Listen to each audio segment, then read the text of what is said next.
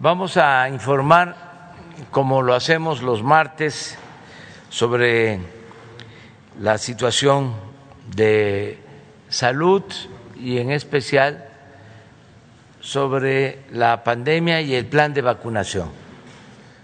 Eh, vamos a informar sobre este importante tema y luego tenemos aquí la lista de quienes este, ayer eh, pidieron la palabra y no hubo oportunidad de que participaran. Entonces vamos eh, con el doctor Alcocer. Con su permiso, señor presidente, muy buenos días a todas y todos ustedes. Pues seguimos informando el estado que guarda la política nacional de vacunación contra el virus SARS-CoV-2 para prevenir la COVID-19, cumpliendo así el objetivo que les presentamos hace seis meses de proteger por grupo de edad y a la población más vulnerable sin bajar en ningún momento la guardia. En unos días habremos vacunado a uno de cada tres mexicanos mayores de 18 años, al menos con una dosis, pero verán ustedes que mayoritariamente es, son dos dosis. Para ello, nuestro agradecimiento profundo al pueblo de México por su apoyo, su responsabilidad y solidaridad. Hoy, en el pulso de la salud, el doctor López Gatel les mostrará los avances en la programación y distribución de las vacunas. Asimismo, la licenciada Rosa Isela Rodríguez nos hará favor de presentar la estrategia con enfoque a la frontera norte, mientras que la maestra Delfina Gómez seguirá informando el estado que guarda el regreso a clases presenciales. Por supuesto, el abastecimiento de las vacunas que estará será presentado por el canciller Marcelo Ebrard y el general Luis Crescencio Sandoval nos mostrará los elementos de la logística y seguridad para que las vacunas lleguen al sitio de su aplicación. Hugo, por favor.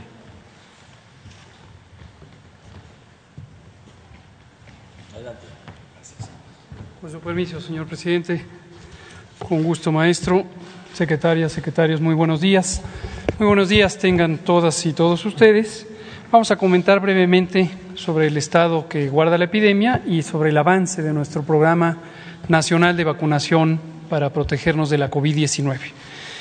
Vamos a ver la curva epidémica a la que estamos ya habituados, que muestra el acontecer epidémico. Estos recuerden que son los casos estimados todos los casos confirmados, más el porcentaje correspondiente de los casos que se detectan por eh, síntomas, pero que, de acuerdo a la positividad, corresponden con casos que asumimos son confirmados. Aquí lo que vemos es que en las semanas más recientes, concretamente la comparación de la semana 23 contra la 22, en este momento vivimos en la semana 25, vemos un incremento de 9%. Esta es una magnitud semejante a la que tuvimos entre la semana 21 y la 22. Vamos a estar observando, como lo hacemos todos los días, eh, si este porcentaje avanza, habitualmente aumenta algunos puntos porcentuales y podría ser que rumbo al sábado que cierra la semana tengamos un incremento eh, de unos 15 a 18 puntos porcentuales. Esto eh, podría representar un cambio en la tendencia de la epidemia o podría no, como ha ocurrido a lo largo de la bajada, en donde tenemos esta suerte de zigzag o escalera. Por momentos hemos tenido algunos repuntes, pero la tendencia general se ha mantenido a la baja. Hay que mantenernos expectantes y la recomendación que hacemos siempre a todo el pueblo es seguir observando las medidas de precaución, no solamente las que dependen individualmente de uno mismo, sino evitar congregarse en espacios públicos cuando esto sea posible. Con la conciencia, por supuesto, como lo hemos tenido desde que se definió la estrategia mexicana de enfrentar la COVID-19, de que tenemos una enorme mayoría, más de la mitad de la población, que vive al día y tiene necesidades económicas por las que le lleva a salir de su casa. Y obviamente no tiene sentido, cuando uno es consciente de esta realidad social tan adversa, pensar en medidas punitivas o medidas coercitivas como algunos han planteado. El 1% de los casos estimados son los casos recientes. Recuerden que este indicador en su momento llegó a estar hasta 7% cuando tuvimos el periodo más alto de la epidemia en la primera semana de enero y llegó a estar a puntos eh, muy bajos, en 0.7% hace eh, algunas semanas cuando estábamos en esta trayectoria de descenso. La siguiente, por favor. La siguiente imagen lo que nos muestra es la ocupación hospitalaria. Seguimos teniendo una baja ocupación hospitalaria. En promedio está alrededor de 15 puntos porcentuales, con algunas variaciones. Concretamente, eh, en el corte de información de hoy, esto es en tiempo real, todos los días lo verificamos. Tenemos 16% de ocupación en camas generales, 13 en camas con ventilador y si comparamos lo que teníamos de ocupación hospitalaria o de necesidad de hospitalización en la primera semana de enero, se ha reducido 87%. Veamos ahora el avance de la vacunación. Ayer tuvimos un día razonablemente bueno, 470.564 dosis de vacuna eh, y conforme llegan las vacunas inmediatamente se distribuyen y se ponen. El tiempo promedio de desplazamiento de las vacunas, eh, contando todo el tránsito desde que llegan al aeropuerto de la Ciudad de México, se preparan los paquetes en las distintas eh, hieleras de, gran tamaño o los contenedores y se van a las entidades federativas, llegan a los puestos de vacunación y se empiezan a aplicar esto tarda cerca de cinco días en promedio, de modo que lo que llega cada semana se está terminando de poner a la semana siguiente. Todo lo que llega se distribuye y se pone. No hay rezago alguno, lo que hay es este tránsito continuo de dosis de vacunas y de aplicación. Cubrimos a todo el país, por supuesto, y hemos priorizado en algunas regiones, como ya lo hemos comentado recientemente, las zonas turísticas eh, Quintana Roo, Baja California Sur, que en este momento son de especial interés, de avanzar ya en todas las siguientes edades. Y se está vacunando en la región norte a partir de este operativo especial que establecimos en Baja California. Verán ahora los números por estado. Tenemos un progreso muy sustancial y muy acelerado. Dosis eh, recibidas y dosis aplicadas, 40 millones 700 mil 954 dosis se han aplicado ya en eh, las personas en México, que representan 28 millones, como vemos en la siguiente imagen, 28 millones 198 mil 409 personas que ya tienen al menos la primera dosis. Y recordar algo que comentábamos eh, varias veces a lo largo del programa de vacunación, la primera dosis confiere cerca del 80% de la protección que se va a lograr con cada vacuna. Y la segunda dosis lo que ayuda es a subir esa protección y a que la protección sea más duradera. De modo que ya desde la primera dosis hay este 80% de la protección posible para cada vacuna. 60% de quienes han sido vacunadas tienen el esquema completo, ya no necesitan ninguna dosis. 40% son los esquemas nuevos, personas que recientemente se han vacunado y están en espera de su segunda dosis. Cuando vemos por entidad federativa, en la siguiente imagen, 32% es la cobertura de vacunación de la población adulta, que es la que está en el programa de vacunación en este momento como candidata a vacunarse. Es ya la tercera parte, como decía el doctor Alcocer, una de cada tres personas en México prácticamente han sido vacunadas. Y lo vemos por entidad federativa. Es notorio que Baja California tiene ahorita la mayor cobertura, 57%, y llegaremos al 100% de la vacunación durante esta semana. La población adulta de Baja California será completamente vacunada. Y de ahí nos vamos a seguir con los estados eh, fronterizos, estas zonas turísticas y continuar en todo momento con el resto del país. En la siguiente lo que vemos es la suma de dosis que se han recibido, 50 millones 288 mil 115 dosis eh, que se han recibido de estas seis tipos de vacuna. Como ven, hemos agregado la vacuna Johnson Johnson, a la cual se le dio registro sanitario de autorización de uso de emergencias eh, varias semanas previas a las llegadas de este donativo generoso que nos hizo el gobierno de Estados Unidos. Y en la última o penúltima imagen lo que vemos es el calendario que solemos poner todas las semanas. Agregamos ahí lo del domingo. Este domingo recibimos 1.221.300 dosis de la vacuna AstraZeneca y Eh, hoy estaremos recibiendo 290.160 de Pfizer BioNTech. Mañana, miércoles y el jueves, 585.000 dosis de Pfizer BioNTech. Para un total de 1.460.160 de esa vacuna agregadas a las 1.221.300 de la vacuna Astra, nos da un total semanal de 2.681.460 que estaremos poniendo, eh, como ya hemos dicho, durante la eh, semana. Y la última imagen es para anunciar oficialmente que se ha abierto el registro a las personas de 30 años y más. En este caso, 30 a 39 años se pueden eh, registrar quien tenga más eh, eh, años que 39 y no se había registrado, sigue siendo bienvenido, bienvenido a registrarse. El registro es sumamente simple, dura menos de un minuto y medio y se requieren datos muy sencillos, datos de la persona, su cédula única de registro poblacional. Si no lo conoce ahí mismo, se pone un botón y lo puede consultar, conociendo su nombre, su lugar y fecha de nacimiento y con los datos de su domicilio y ya queda registrada. Por favor, regístrense, esto nos va a ayudar mucho para planear con antelación la vacunación en Quintana Roo, en Baja California y en general en todo el país. El registro de 30 a 39 queda abierto ya para todo el país. Esto es todo, presidente.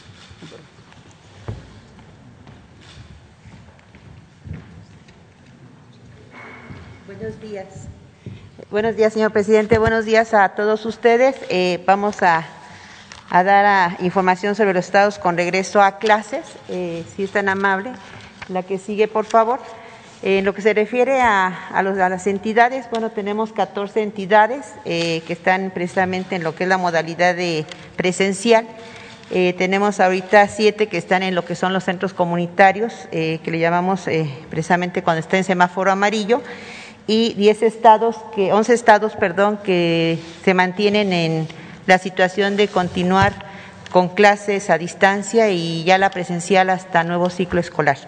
En lo que se refiere a la, modalidad de, regreso a clases presenciales, la que sigue, por favor, ahí tenemos un número de municipios con escuelas abiertas, que es un total de 756 municipios.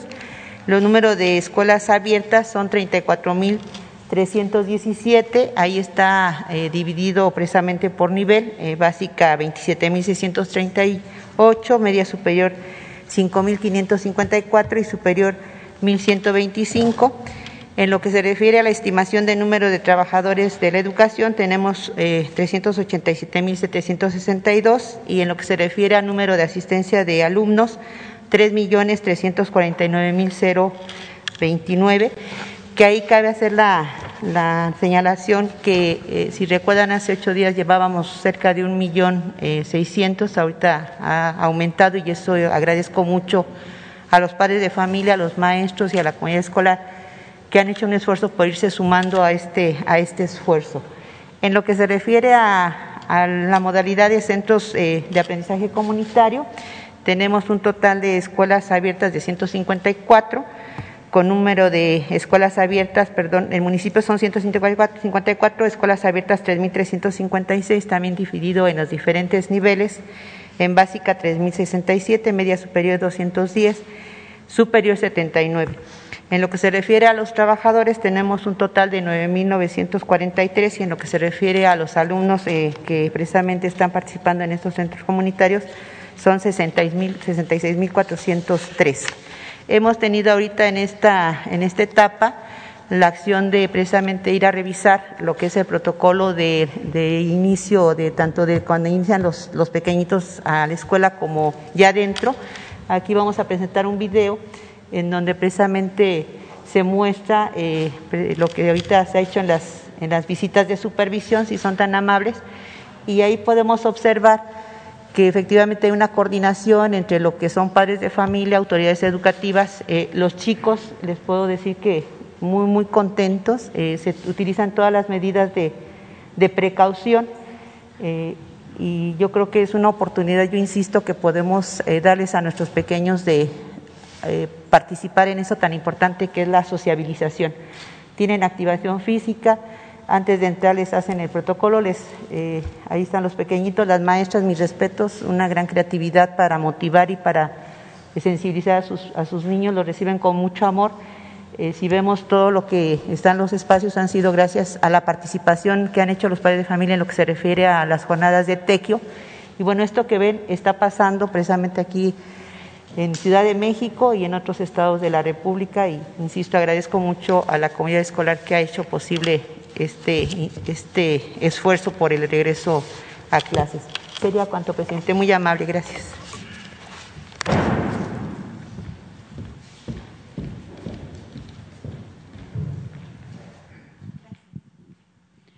Con su permiso, señor presidente, el día de hoy eh, queremos informar el quinto día de, baja, de vacunación en Baja California de 18 años en adelante y están participando todas las instancias el fin de semana, de acuerdo a su instrucción.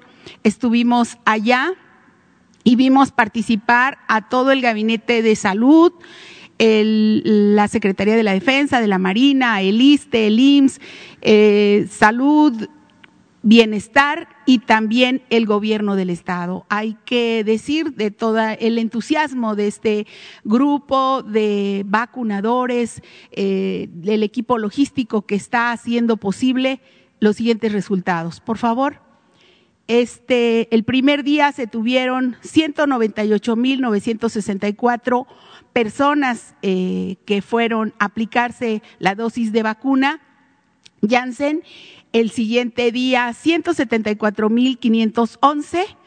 Para el día sábado fueron 119.320. El día domingo, el Día del Padre, cayó un poco a 72.818 y el día lunes ayer se recuperó la vacunación a 154.625 dosis aplicadas en el estado de Baja California para llevar un total de 720.238 vacunas Janssen. Hay que decir que aquí no están consideradas el seguimiento de las vacunas segundas dosis o primeras dosis de otras. Eh, aquí solamente estamos hablando del refuerzo que mandó usted a Baja California para la vacuna universal de jóvenes de 18 años en adelante. Están aquí 21 lugares, crecimos en en algunos eh, sitios, centros de vacunación y también se cerraron otros que tenían poca afluencia. Adelante, por favor. Decir que continúa la convocatoria abierta, está abierta para todos los californianos que quieran acudir a los centros. En los seis municipios continúa la vacunación y para agilizar el proceso de vacunación, lo que se decidió por la mesa eh, que está instalada, en donde participan todas las instancias, se decidió que primero se aplica la vacuna y después se registra en el momento de la observación y ahí esto permite pues la agilización de eh, la vacuna, ya sea en proceso eh, peatonal o vehicular. Decir también, informar que la Secretaría de Marina puso en marcha un operativo especial para vacunar habitantes de las islas Cedros, las islas Guadalupe, Natividad y San Benito, así como las comunidades indígenas en San Antonio Necua, en Cumayaí y San José de la Zorra, localidades poco pobladas también como Francisco Zarco, El Porvenir, San Antonio de las Minas y La Misión, así como el llamado Sur Profundo Villa Jesús María. También decir que diariamente se está determinando el cierre o la apertura de otros centros en estos eh, procesos eh, que estamos cambiando constantemente con todo el entusiasmo de los compañeros que van tomando decisiones. Este martes se abrirán más centros de vacunación para darle agilidad a todo el, tema y acercarnos más con la con la eh, población. Va a haber brigadas itinerantes que estarán acudiendo a las zonas en donde están las maquiladoras para que los trabajadores no se queden sin tener la vacuna. Esto para abarcar más territorio y más personas. En total, el día de hoy se instalarán 35 centros de vacunación. Adelante, por favor. Nos interesa darle difusión a los nuevos, que va a estar eh, en Mexicali, Cobach Guadalupe Victoria, Polideportivo El Toro y en el Hotel Posada del Mar. También estará Clínica Naval, Brigada Itinerante, las que habíamos dicho que van a empacadoras y a fábricas y en Tijuana el Centro de Salud Francisco Villa, así como la base aérea militar. En Ensenada, dos escuelas primarias, tanto la Eligio Esquivel como la Esteban Cantú, y una telesecundaria que está en la colonia Héroes de la Independencia. En el Centro de Salud Primo Tapia, Centro de Salud Rumorosa en Rosarito y en Tecate y en el Centro de Salud Luis Echeverría, así como en el Rosario en San Quintín. Eso sería, solamente le pedimos por favor que pasen un pequeño video de un minuto que está aquí adelante. Nos eh, dieron oportunidad y fue con acuerdo de los centros comerciales que están eh, con aire acondicionado, con clima, de instalar también ahí los centros de vacunación para que cada día acudan más personas. El caso es, como usted nos instruyó, presidente, de ponerle entusiasmo y de sacar toda la inventiva posible. Este es en el Ciprés, ahí mismo en, en, en Tijuana. Entonces, este pues decirles que seguimos hasta terminar como fue su instrucción. Muchas gracias.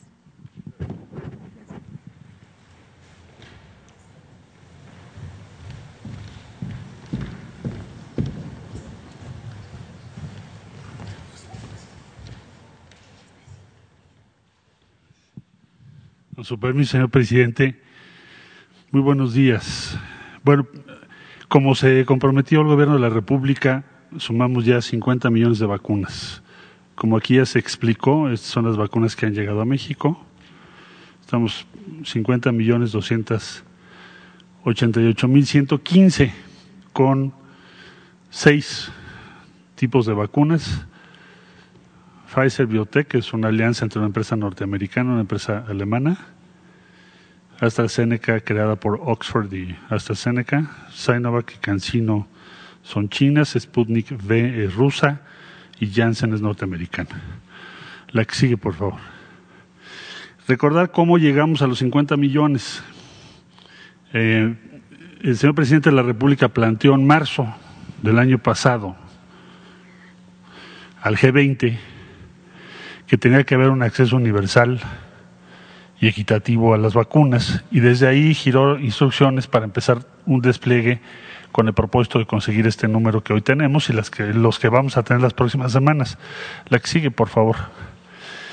A, partir de eso, el presidente acordó con Argentina lo que es eh, AstraZeneca, que como saben se hace en Argentina y en México, que ya está produciendo, se está distribuyendo en América Latina.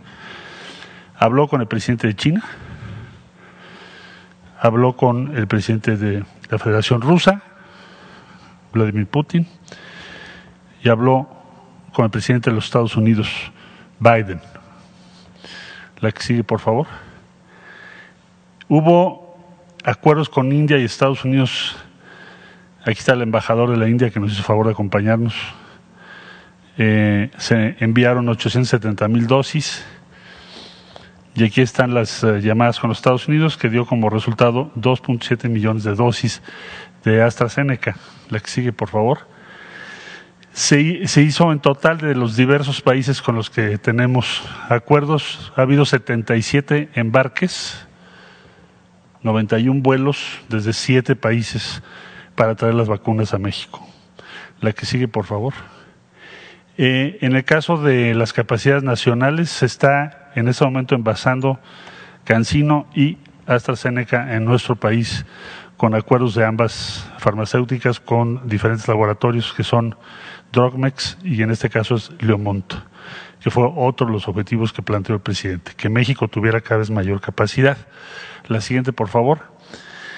simplemente para recordar, ahí llegamos. Ahora, en, este punto que tenemos entre el día 22, o sea, hoy, y el 28 de junio, se van a recibir 2.970.550 dosis, que son AstraZeneca, Cancino y Pfizer, que ya mencionó el doctor López, López Gatel.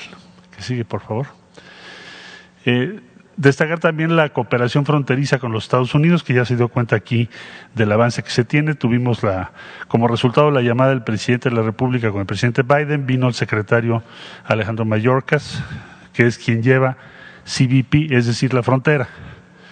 Y se inició el programa de vacunación especial que ordenó el presidente con el millón trescientos mil que recibimos de los Estados Unidos. La siguiente, por favor. Eh, eh, vamos a participar ya en diferentes tipos de eventos internacionales, siguiendo también las instrucciones del presidente de la República. Vamos a ir a la Expo Dubai 2020. Ya se anunció, está participando el sector privado y muy diversas instancias. México va a estar presente en la exposición universal más grande que se pospuso el año pasado, por eso se llama Expo 2020. La siguiente, por favor. Y nos ha dado instrucciones el presidente de que México actúe en congruencia con su planteamiento. Es decir, si estamos exigiendo, como ahí empecé, acceso universal, equidad en el tema de las vacunas, pues México tiene que actuar en consecuencia. Eh, por ejemplo, si estamos nosotros recibiendo vacunas de siete países, si estamos envasando en México vacunas que se hacen en otros países, o la, sustancia activa viene de Argentina o viene de China, México también tiene que ser congruente. Entonces, se han enviado vacunas ya a Belice, a Bolivia y Paraguay, desde luego Argentina, que como saben está produciendo la sustancia activa de AstraZeneca. Esta semana va a haber envíos a Guatemala, El Salvador, Honduras, Jamaica y Trinidad y Tobago.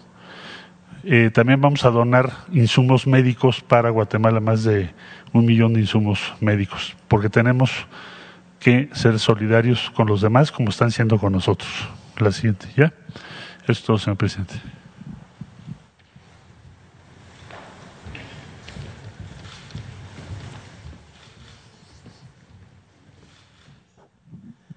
Con permiso, señor presidente, vamos a informar del plan de distribución de las vacunas. Adelante, por favor. Eh, de lo que se recibió el día domingo, el 13 de junio, de AstraZeneca y las eh, dosis de Pfizer que fueron recibidas martes, miércoles y jueves. Se realizó la notificación en lo que Sincan y eh, Birmex se reorganizaron y se pusieron a disposición para distribuir 2.684.740 dosis. Estas dosis fueron este, distribuidas a los diferentes estados el día jueves por ambas eh, formas, eh, vía terrestre o vía aérea. Eh, en la vía terrestre se distribuyeron 1.612.000 eh, dosis, siete rutas que acudieron a Birmes y a, Incán, son los estados pues aledaños aquí a, donde están las instalaciones.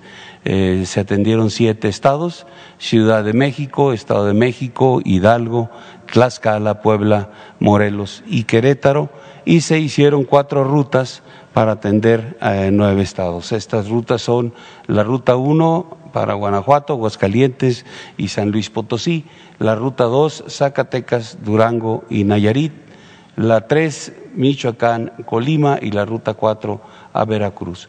Por vía aérea, un millón setenta y dos mil setecientos cuarenta dosis distribuidas ese mismo día uh, jueves. Eh, se cubrieron cinco rutas para atender a doce entidades federativas. La ruta número uno eh, atendió Chihuahua, Sonora y Sinaloa. La dos, Tamaulipas, Nuevo León, Coahuila.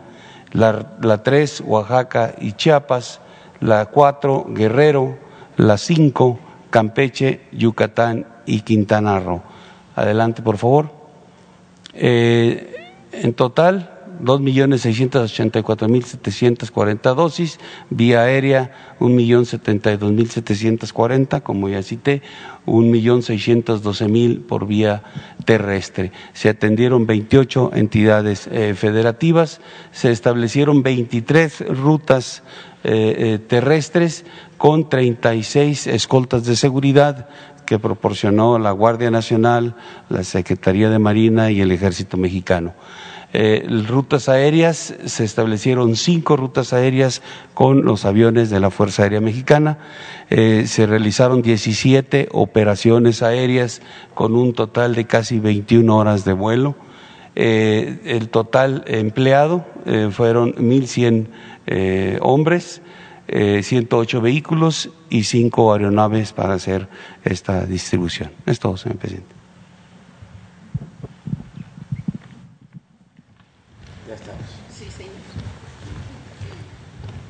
Muy bien, pues este es el, el informe sobre la situación de salud y si les parece vamos ya a las eh, preguntas. Hay una relación. Eh, empieza Meme Yamel. Buenos días, señor presidente. Buenos días. Meme Yamel de Da Mexico News y sin censura.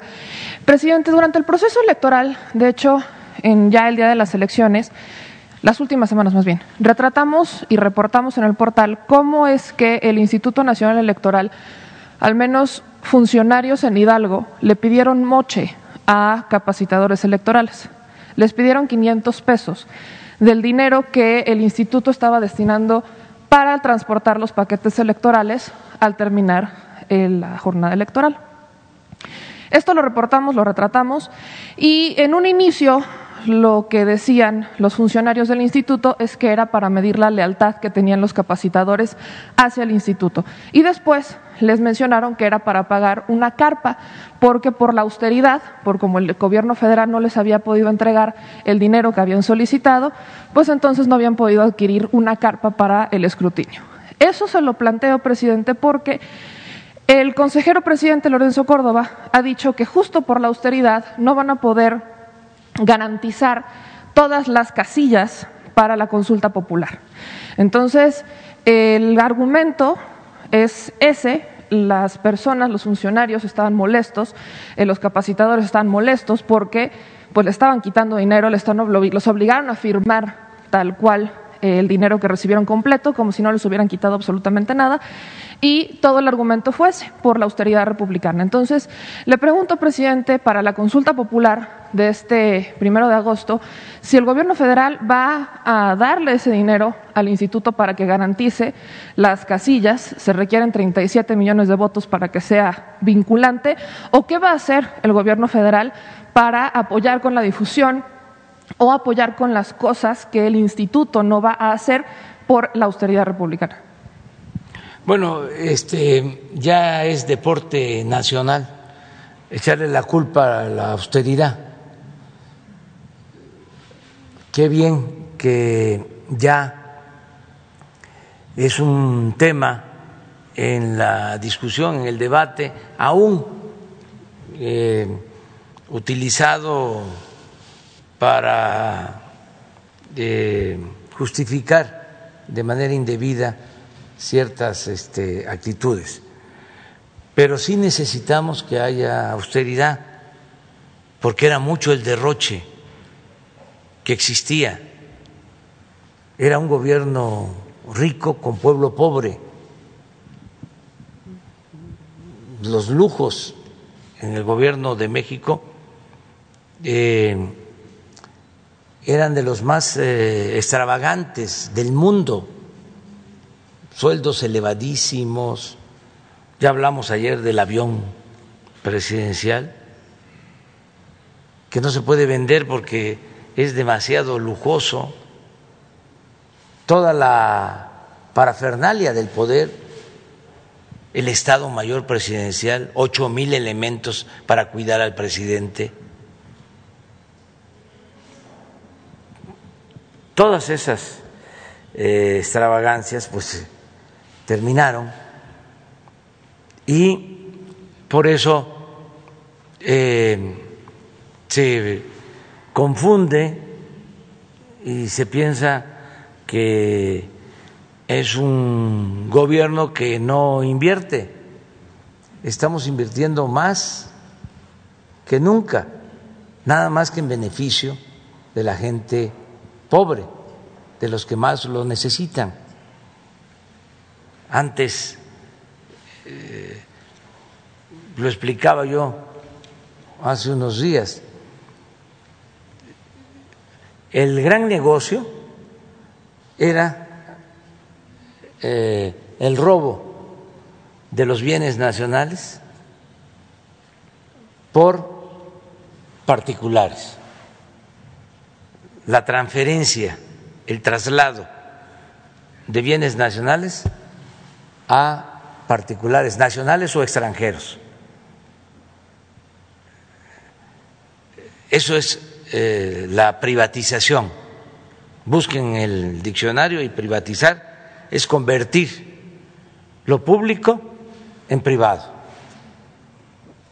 Durante todo el periodo neoliberal, eso fue lo esencial.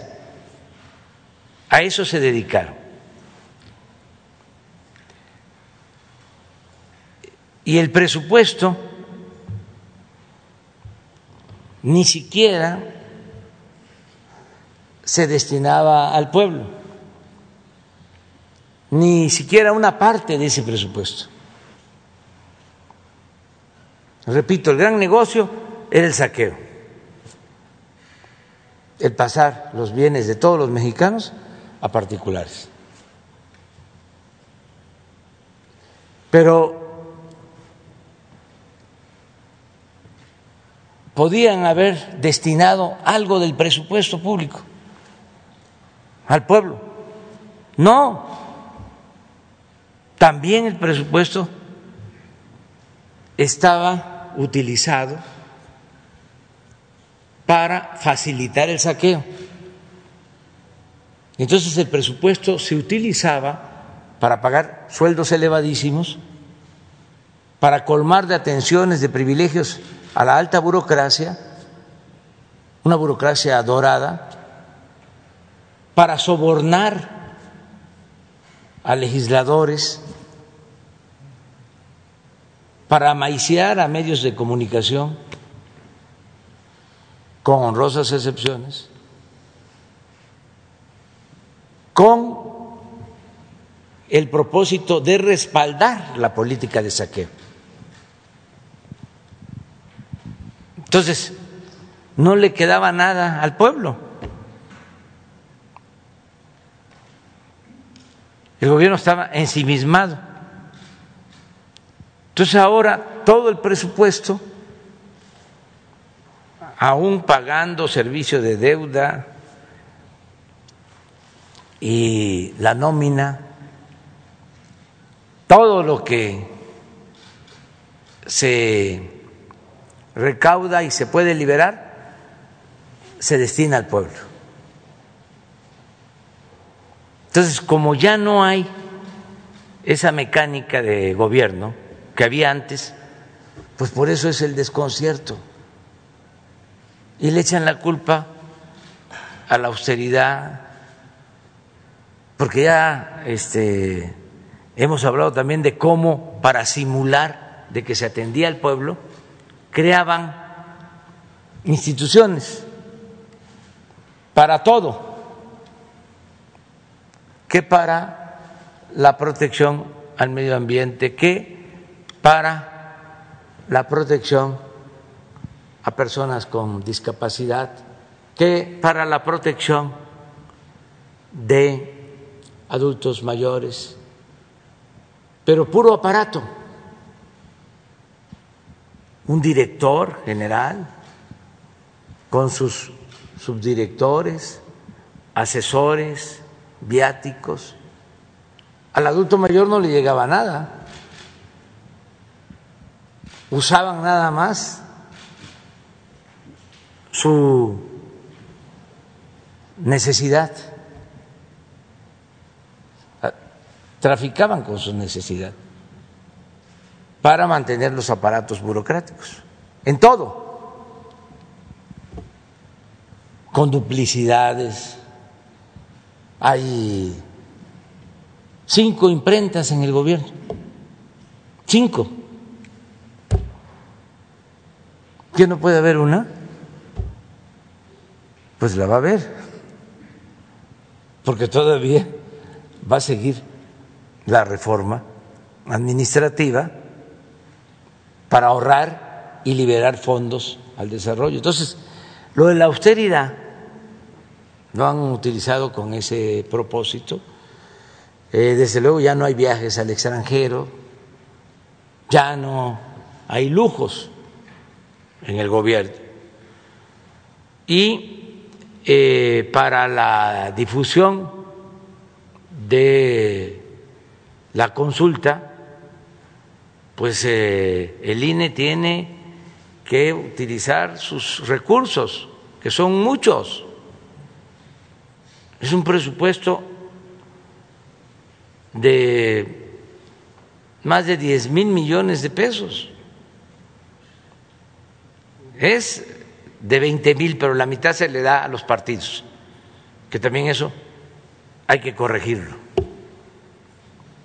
Pero para el aparato son como 10 mil millones. Es el organismo electoral más costoso del mundo. Entonces, ¿cómo no van a ahorrar? Claro, si los consejeros del INE ganan más que el presidente, pues no hay dinero para lo fundamental. Si este gastan muchísimo en viáticos, buenos restaurantes,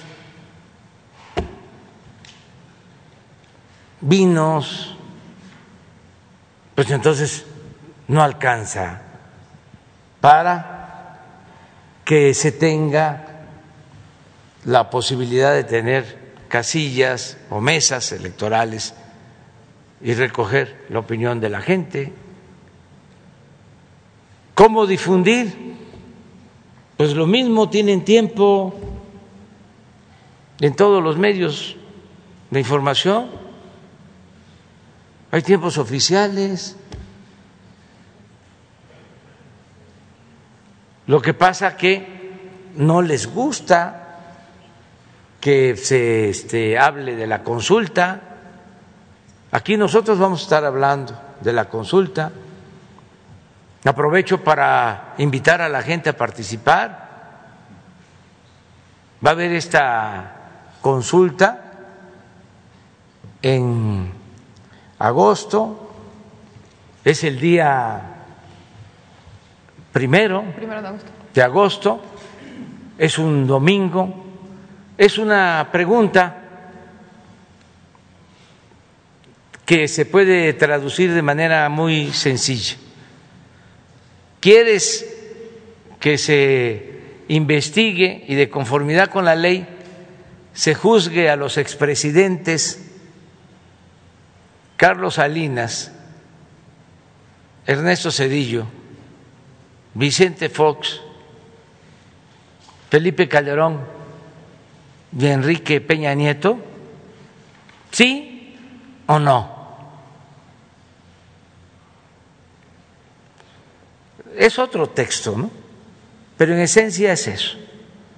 Sí es si quieres que se inicie el proceso de conformidad con la ley. No, es que no estás de acuerdo.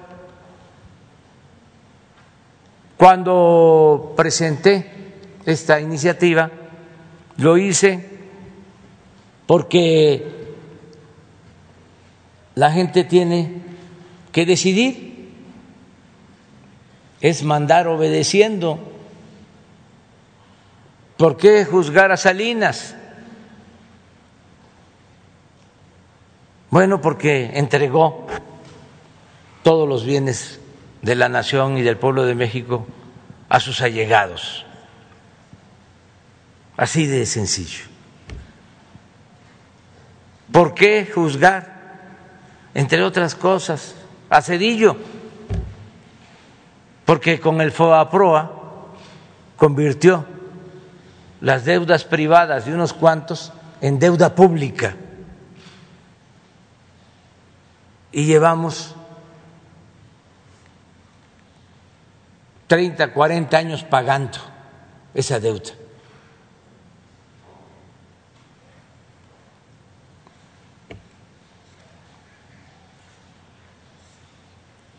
¿Por qué juzgar a Vicente Fox? Porque engañó al pueblo, porque con el esfuerzo de muchos llegó a la presidencia y se convirtió en un traidor a la democracia. Él ha confesado de que cargó los dados en la elección del 2006 para imponer a Felipe Calderón.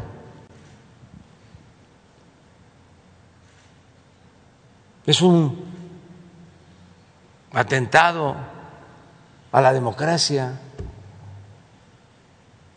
¿Por qué juzgar a Felipe Calderón? Porque desató la guerra, declaró la guerra a la delincuencia sin atender las causas y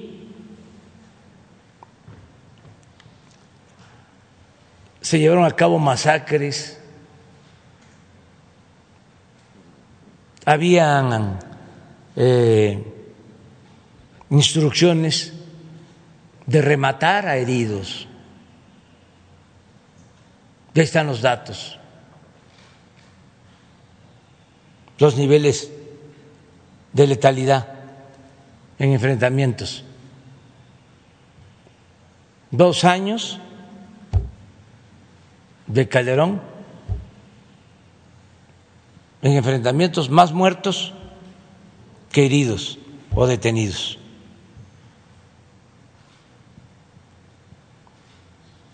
Agréguenle de que el que estaba de secretario de Seguridad Pública está en la cárcel en Estados Unidos. Y sobre todo el daño que se causó. Se convirtió al país en un cementerio.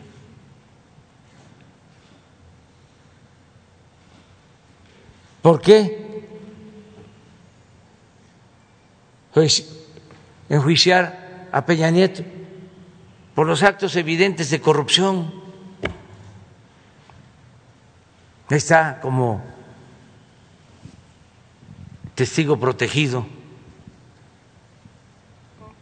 el que estaba de director de Pemex, declarando de que por órdenes superiores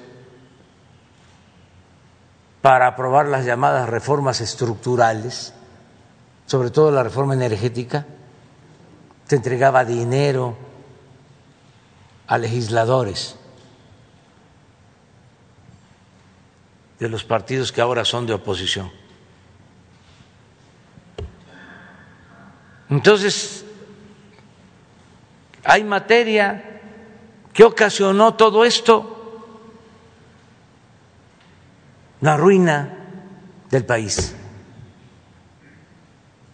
el que México perdiera su posibilidad de desarrollo en los últimos 30 años.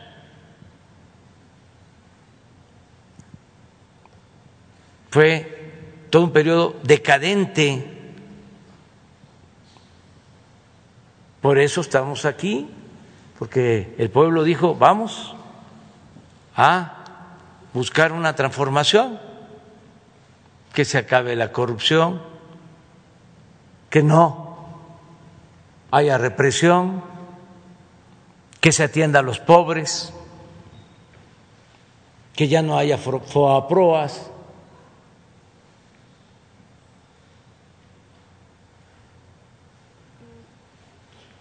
Entonces, eso es lo que se le va a pedir a la gente. ¿Quieres que se juzgue eso? ¿O le damos la vuelta a la hoja y vemos hacia adelante? Bueno, yo propuse la consulta porque quiero que todos los mexicanos tratemos el tema.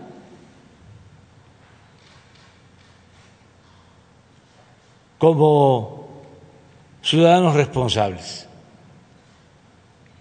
Yo ya fijé mi postura desde que tomé posición. Dije, punto final, vamos hacia adelante.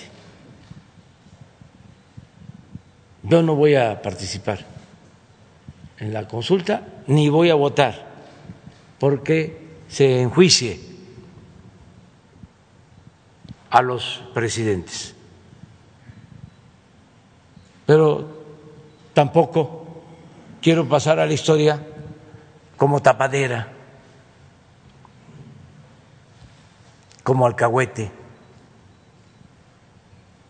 Ahí está, que todos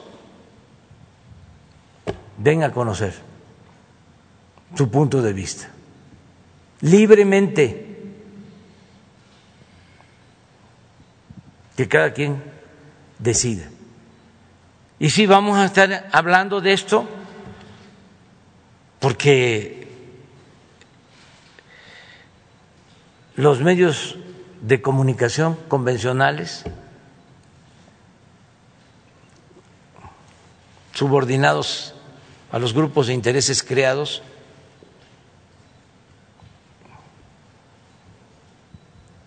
al bloque conservador, no dicen nada de esto. Se quedaron acostumbrados a obedecer y callar, como era antes. Entonces, ¿dónde vamos a estarle informando al pueblo sobre la consulta aquí? Y que todos hagan lo que le corresponde. Cada eh, teléfono tiene posibilidad de convertirse en un medio de información, mandar mensajes.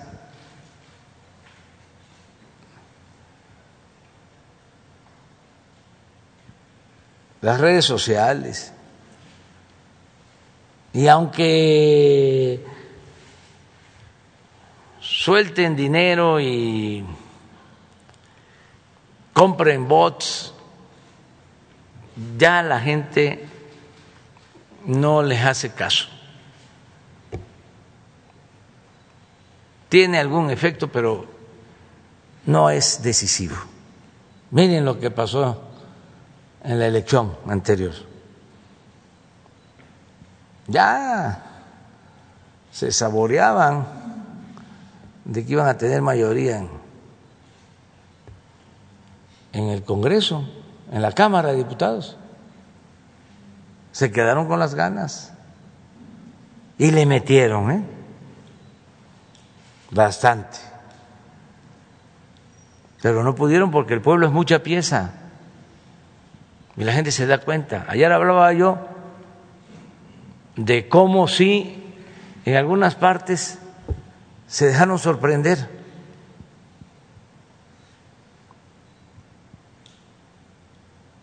por falta de información, sobre todo aquí en la ciudad, que fue tanto el bombardeo fascistoide en el manejo de la información, que la gente se aturdió. Porque funcionó la máxima de Goebbels, de Goebbels de que una mentira que se dice muchas veces se puede convertir en verdad.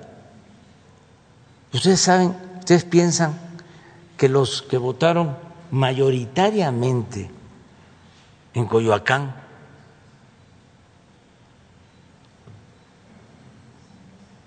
por eh, el señor Cuadri.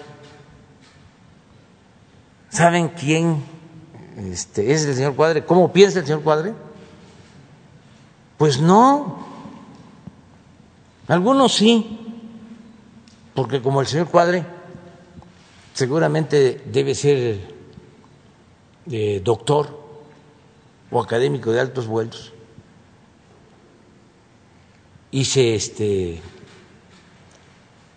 admira, se profesa cierto respeto por los grados académicos que son ya como grados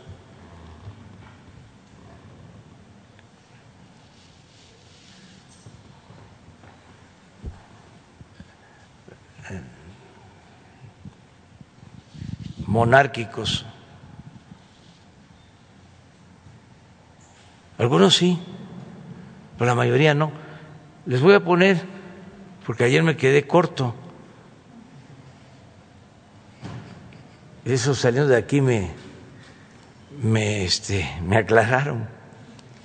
Les voy a poner un mensaje del señor Cuadri. Repito, los que consideran que tener maestría, doctorados es como tener títulos de nobleza, que los hay, y que se creen superiores,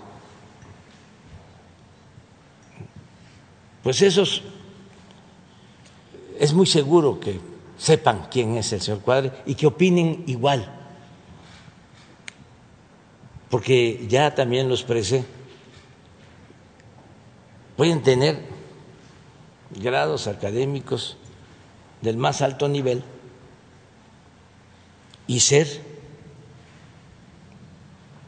muy eh, susceptible a la manipulación. Por eso estamos hablando de una clase media solidaria, fraterna, no ladina. Y repito, no aspiracionista. Claro que hay que superarnos, pero no volvernos egoístas y aspirar a ser fifí.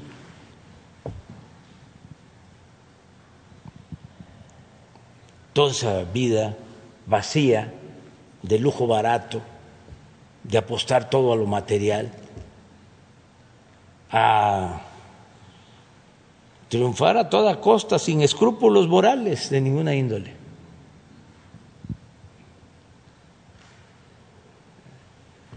¿Por qué no pones el.? Porque a lo mejor hasta, hasta este, paisanos de Guerrero, de Oaxaca y de Chiapas votaron por él. Miren, si México no tuviera que cargar con Guerrero, Oaxaca y Chiapas, sería un país de desarrollo medio y potencia emergente.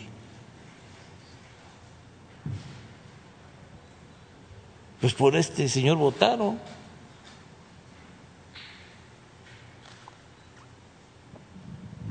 Fíjense lo distinto que somos. Para mí, el pueblo de Oaxaca es de los pueblos con más cultura en el mundo.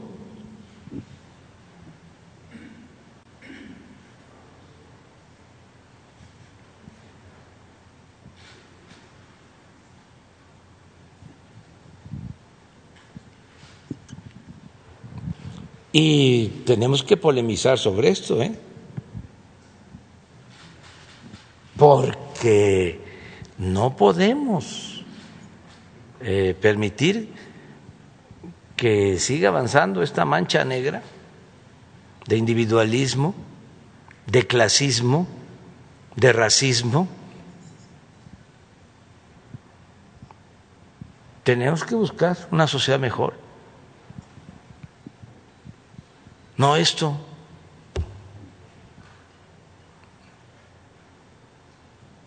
¿Dónde está el respeto a las culturas. ¿Dónde está el respeto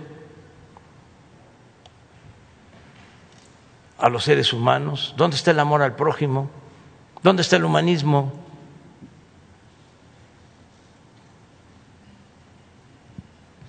Claro, imagínense de legislador. No, pues va como todos. Lo que pasa es que estos son más sinceros, ¿no? Los otros son muy hipócritas, porque esa es la verdadera doctrina del conservadurismo. No lo dicen, este lo ponen tus redes. Los otros se quedan callados. Pero en el fondo están pensando exactamente lo mismo. Por eso estoy muy contento porque imagínense con este pensamiento no iba a quedar ni un programa de bienestar. Aprovecho para decir de que ya empezó la dispersión de los fondos para eh, los adultos mayores, la pensión de adultos mayores, el viernes pasado. Como ya terminó la veda, ya se está entregando el bimestre y ya con un aumento. En esta semana vamos a informar de cuánto es el aumento y ya van a empezar a incorporarse eh, adultos mayores de 65 años. Pero ya comenzamos eh, la dispersión. Ya el viernes eh, se dispersaron a cuentas que tienen los adultos mayores más de cuatro millones de pensiones. Ya vamos a, informar, aunque no les guste a los conservadores.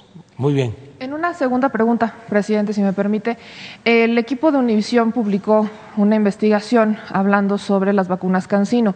Nosotros también reportamos en el portal que al menos una de las fuentes que ellos citaron pues está vinculada con grupos de poder del sector farmacéutico y que tiene varios señalamientos por malversación de recursos, conflictos de interés y aprovechar sus cargos para cabildear a favor de los grupos eh, farmacéuticos. Pero la duda queda en el aire de si el contrato de México para adquirir las vacunas fue con una empresa falsa.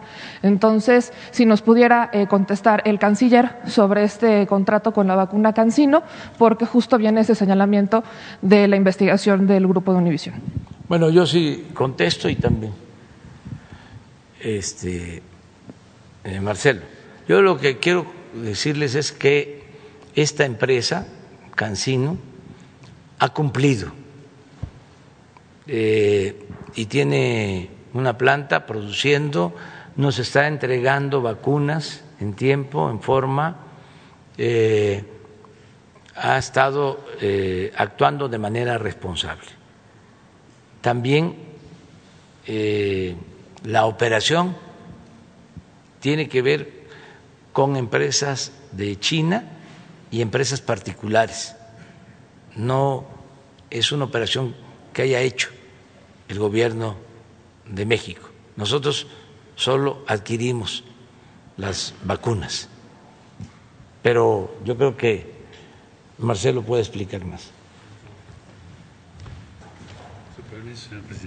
Sí, con mucho gusto. Eh, brevemente para informar, esto lo hicimos ayer, pero con mucho gusto lo repito a usted y a las personas que nos están siguiendo.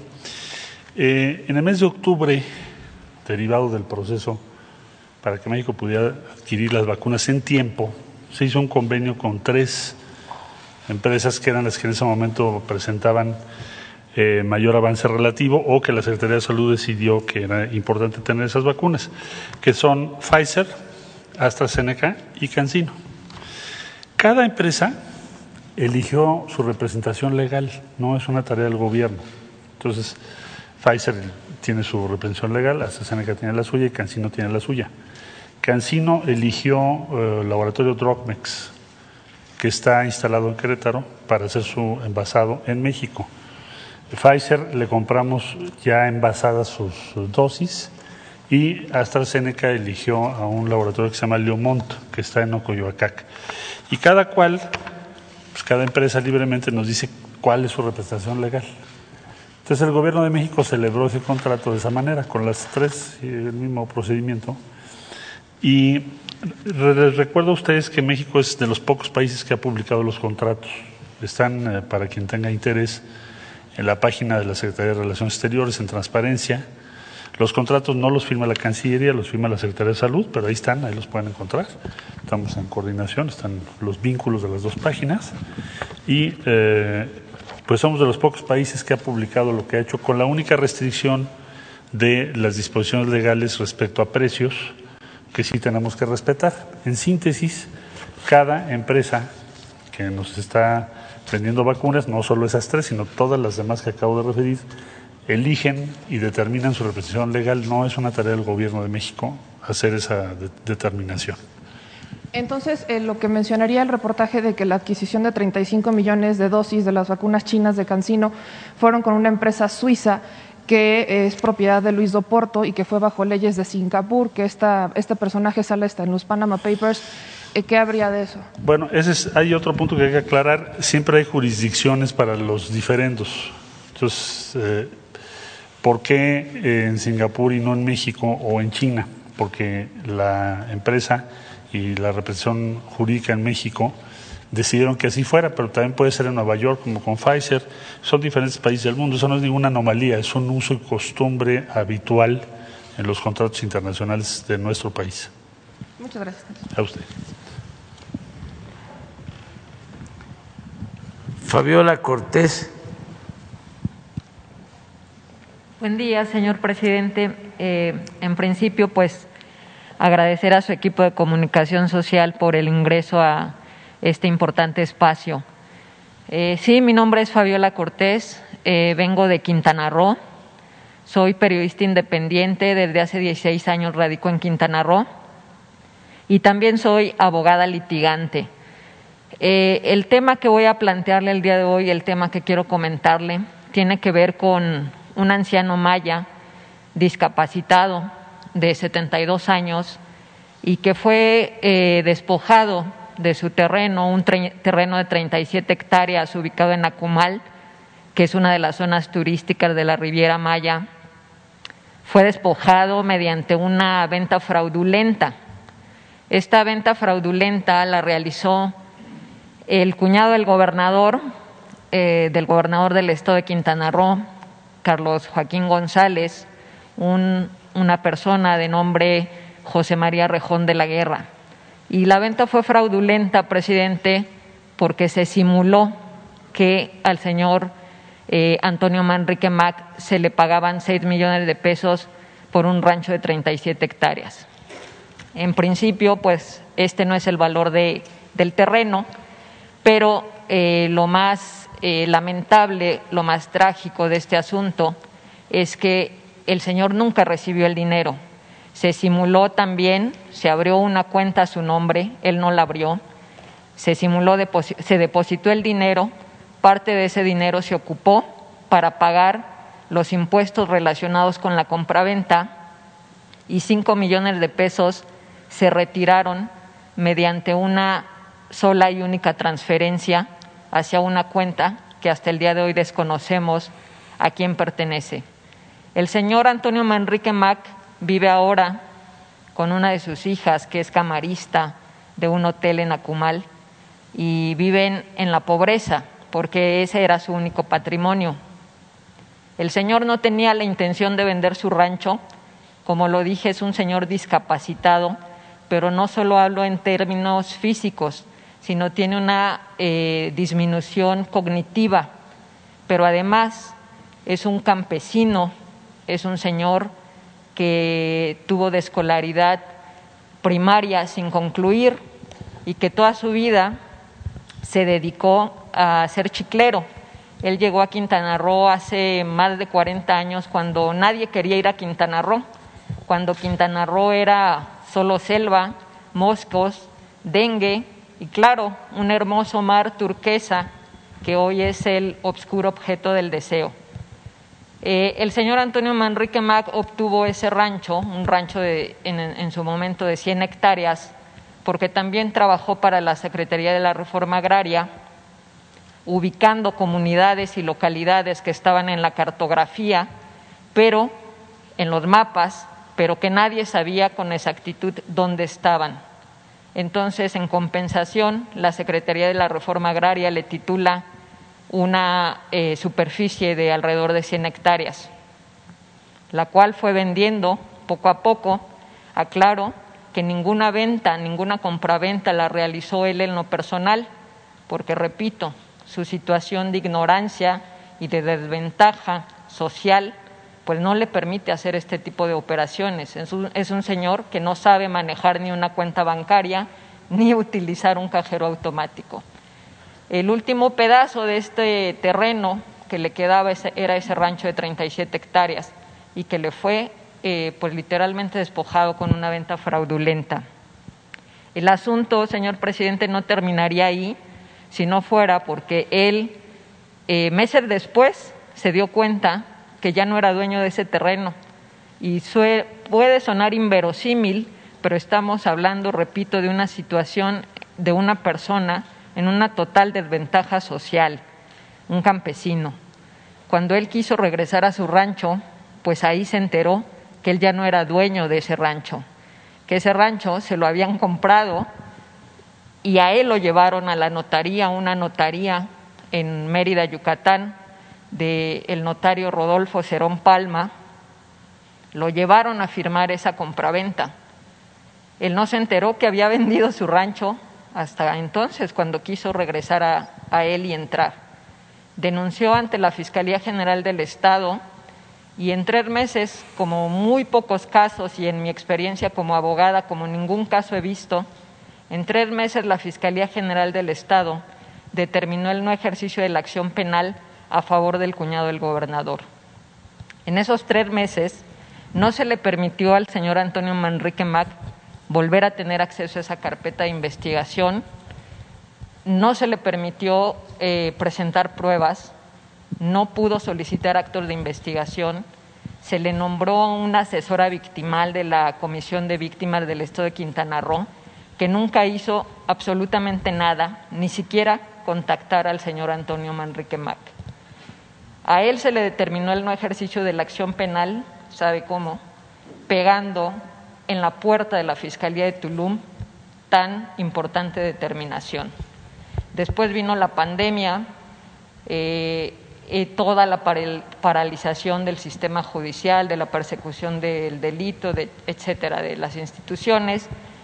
Y eh, pues el señor Antonio, la, la hija del señor Antonio, meses después, nos contactó en nuestro carácter de periodista y también sabedora que nuestro despacho se dedica a hacer trabajo pro bono en beneficio de las personas que tienen problemáticas básicamente relacionadas con temas de corrupción, de, abuso de autoridad, de abuso de poder y a quienes accedemos a llevarles sus juicios de forma gratuita, porque creemos en esto que usted dice, regresar algo y hacer justicia social desde donde podemos los que hemos tenido esa oportunidad.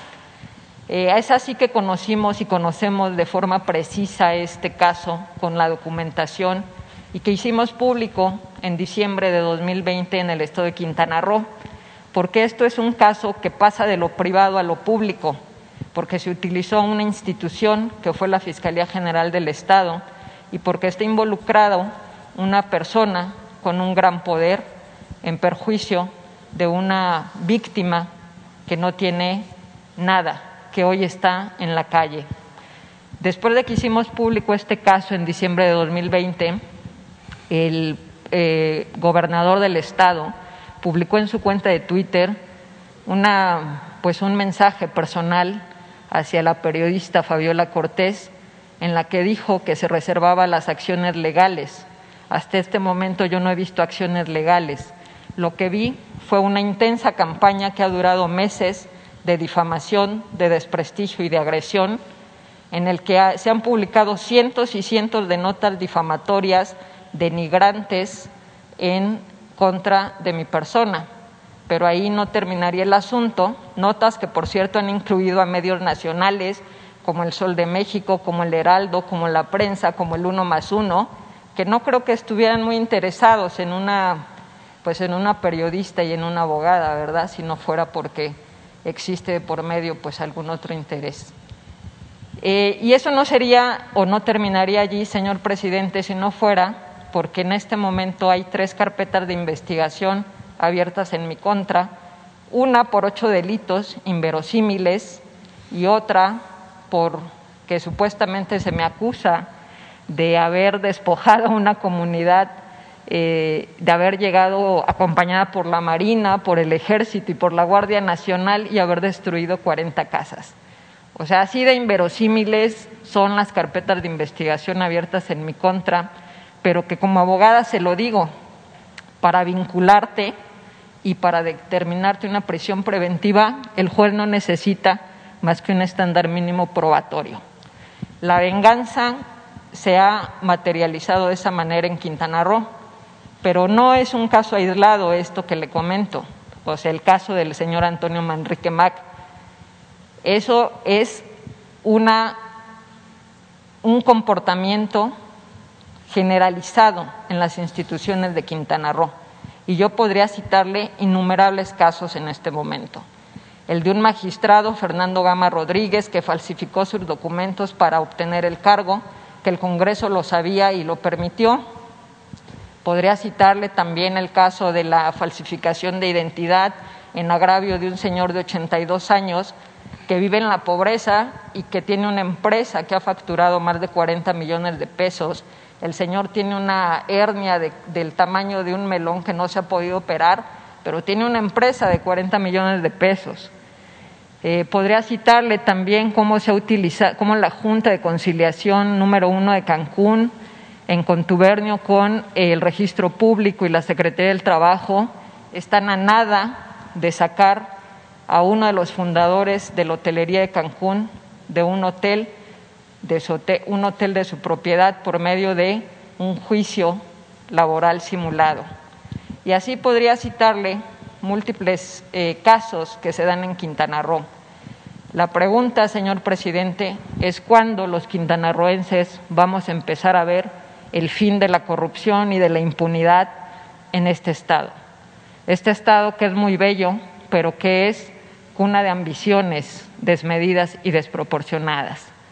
Esa es la pregunta, señor presidente, ¿cuándo va a cambiar esta situación o va a empezar a cambiar? ¿Cuándo se van a dejar de utilizar las instituciones en Quintana Roo en perjuicio de, los ciudadanos? Bueno, este, yo creo que lo que estás haciendo eh, contribuye a que cada vez pues tengamos una convivencia más justa, que este, haya la posibilidad de la denuncia con libertad, como se garantiza en nuestro país y como lo estás haciendo en estos momentos. Y tiene que ser así, con la participación de todas, de todos, tomando conciencia. Los caciques duran hasta que el pueblo quiere. Hidalgo tenía una frase que repetía Juárez. Decía, el pueblo que quiere ser libre, lo será.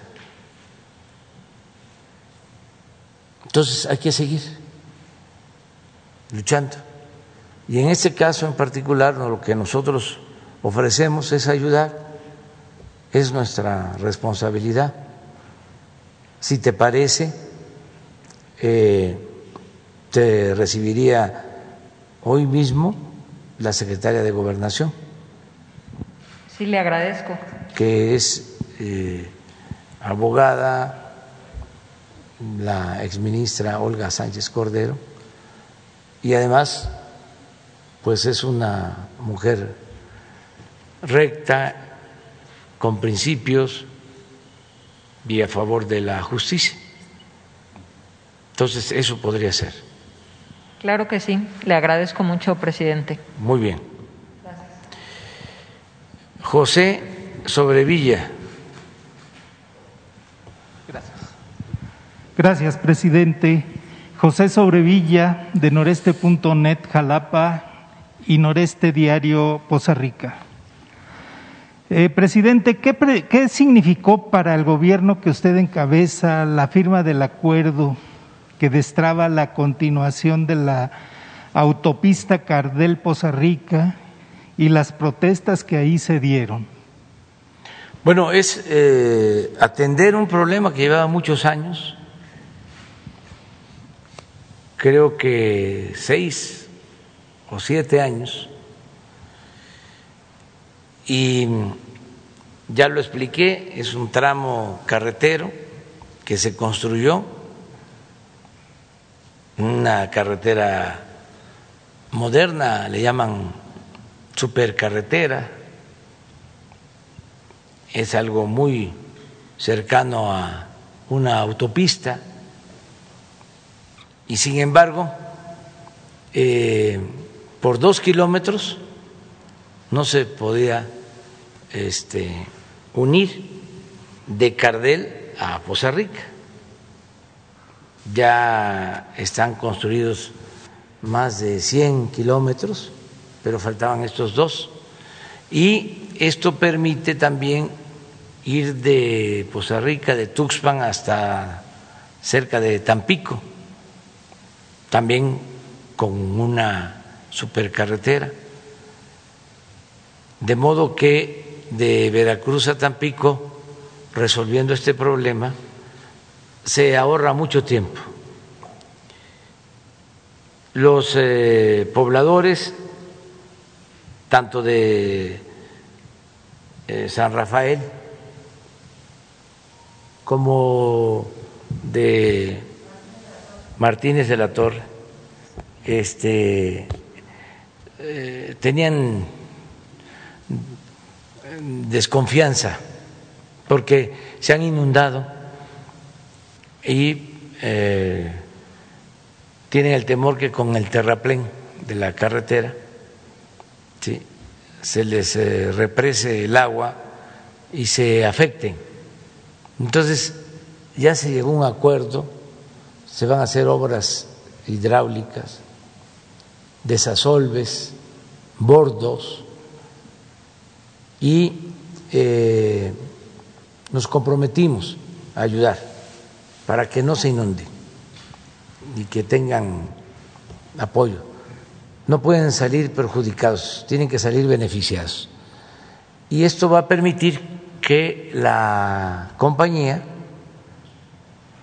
eh, reinicie los trabajos, tenga esos dos kilómetros, y yo espero que para finales de este año ya podamos ir a inaugurar todo el, tramo, que ya se libere esta parte.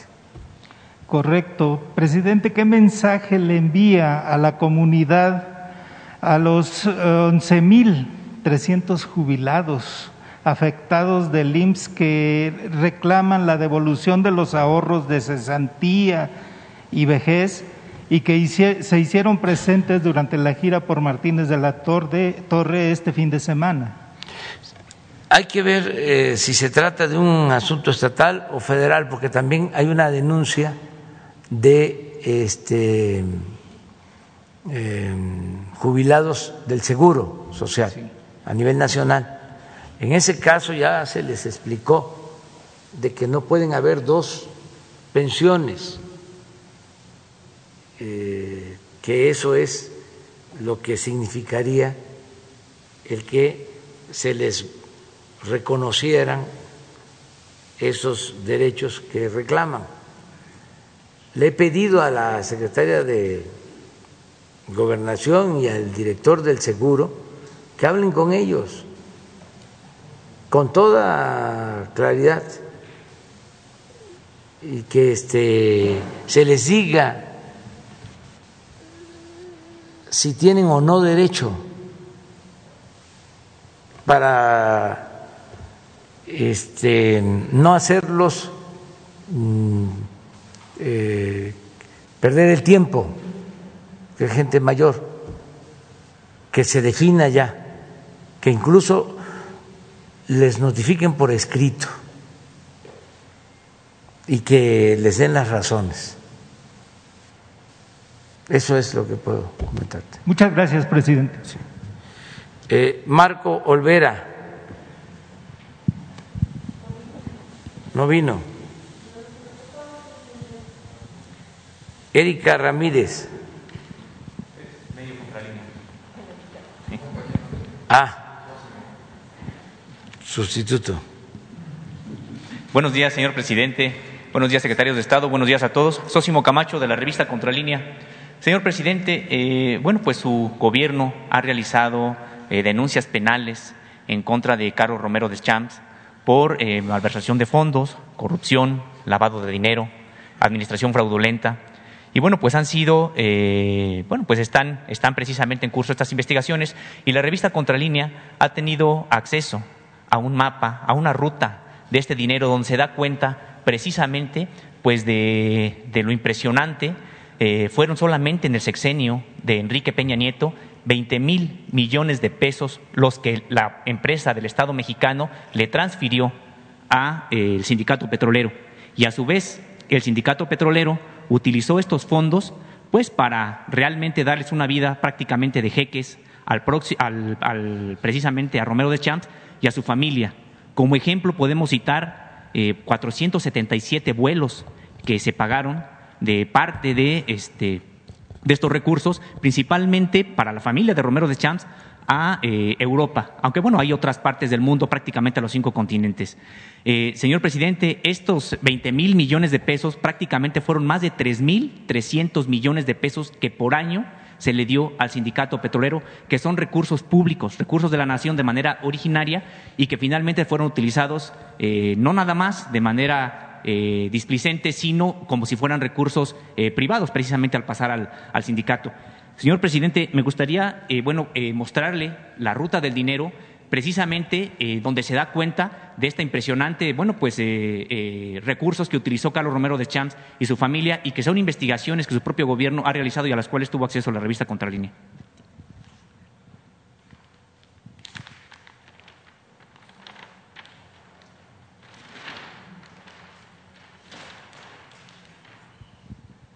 Señor presidente, solamente son de un sexenio del sexenio de Enrique Peña Nieto. Y bueno, pues desafortunadamente aquí podemos ver cómo se usó, eh, bueno, pues se utilizaron los recursos públicos, principalmente también por su familia, sus hijos y su esposa. Eh, son 20 mil millones de pesos, señor presidente, y la pregunta es, ¿cuándo acabará la impunidad para eh, personajes como estos que, bueno, se beneficiaron por décadas de los recursos públicos? Hoy ya no está como líder del sindicato, pero bueno, sigue operando y hay elecciones próximamente en el sindicato. Bueno, pues este te recibimos tu información y la vamos a enviar a la fiscalía, que es la que atiende estos casos. Pero si hay eh, investigaciones, este, señor presidente de su gobierno, eh, que hayan presentado ya denuncias penales en contra del señor Romero Deschamps.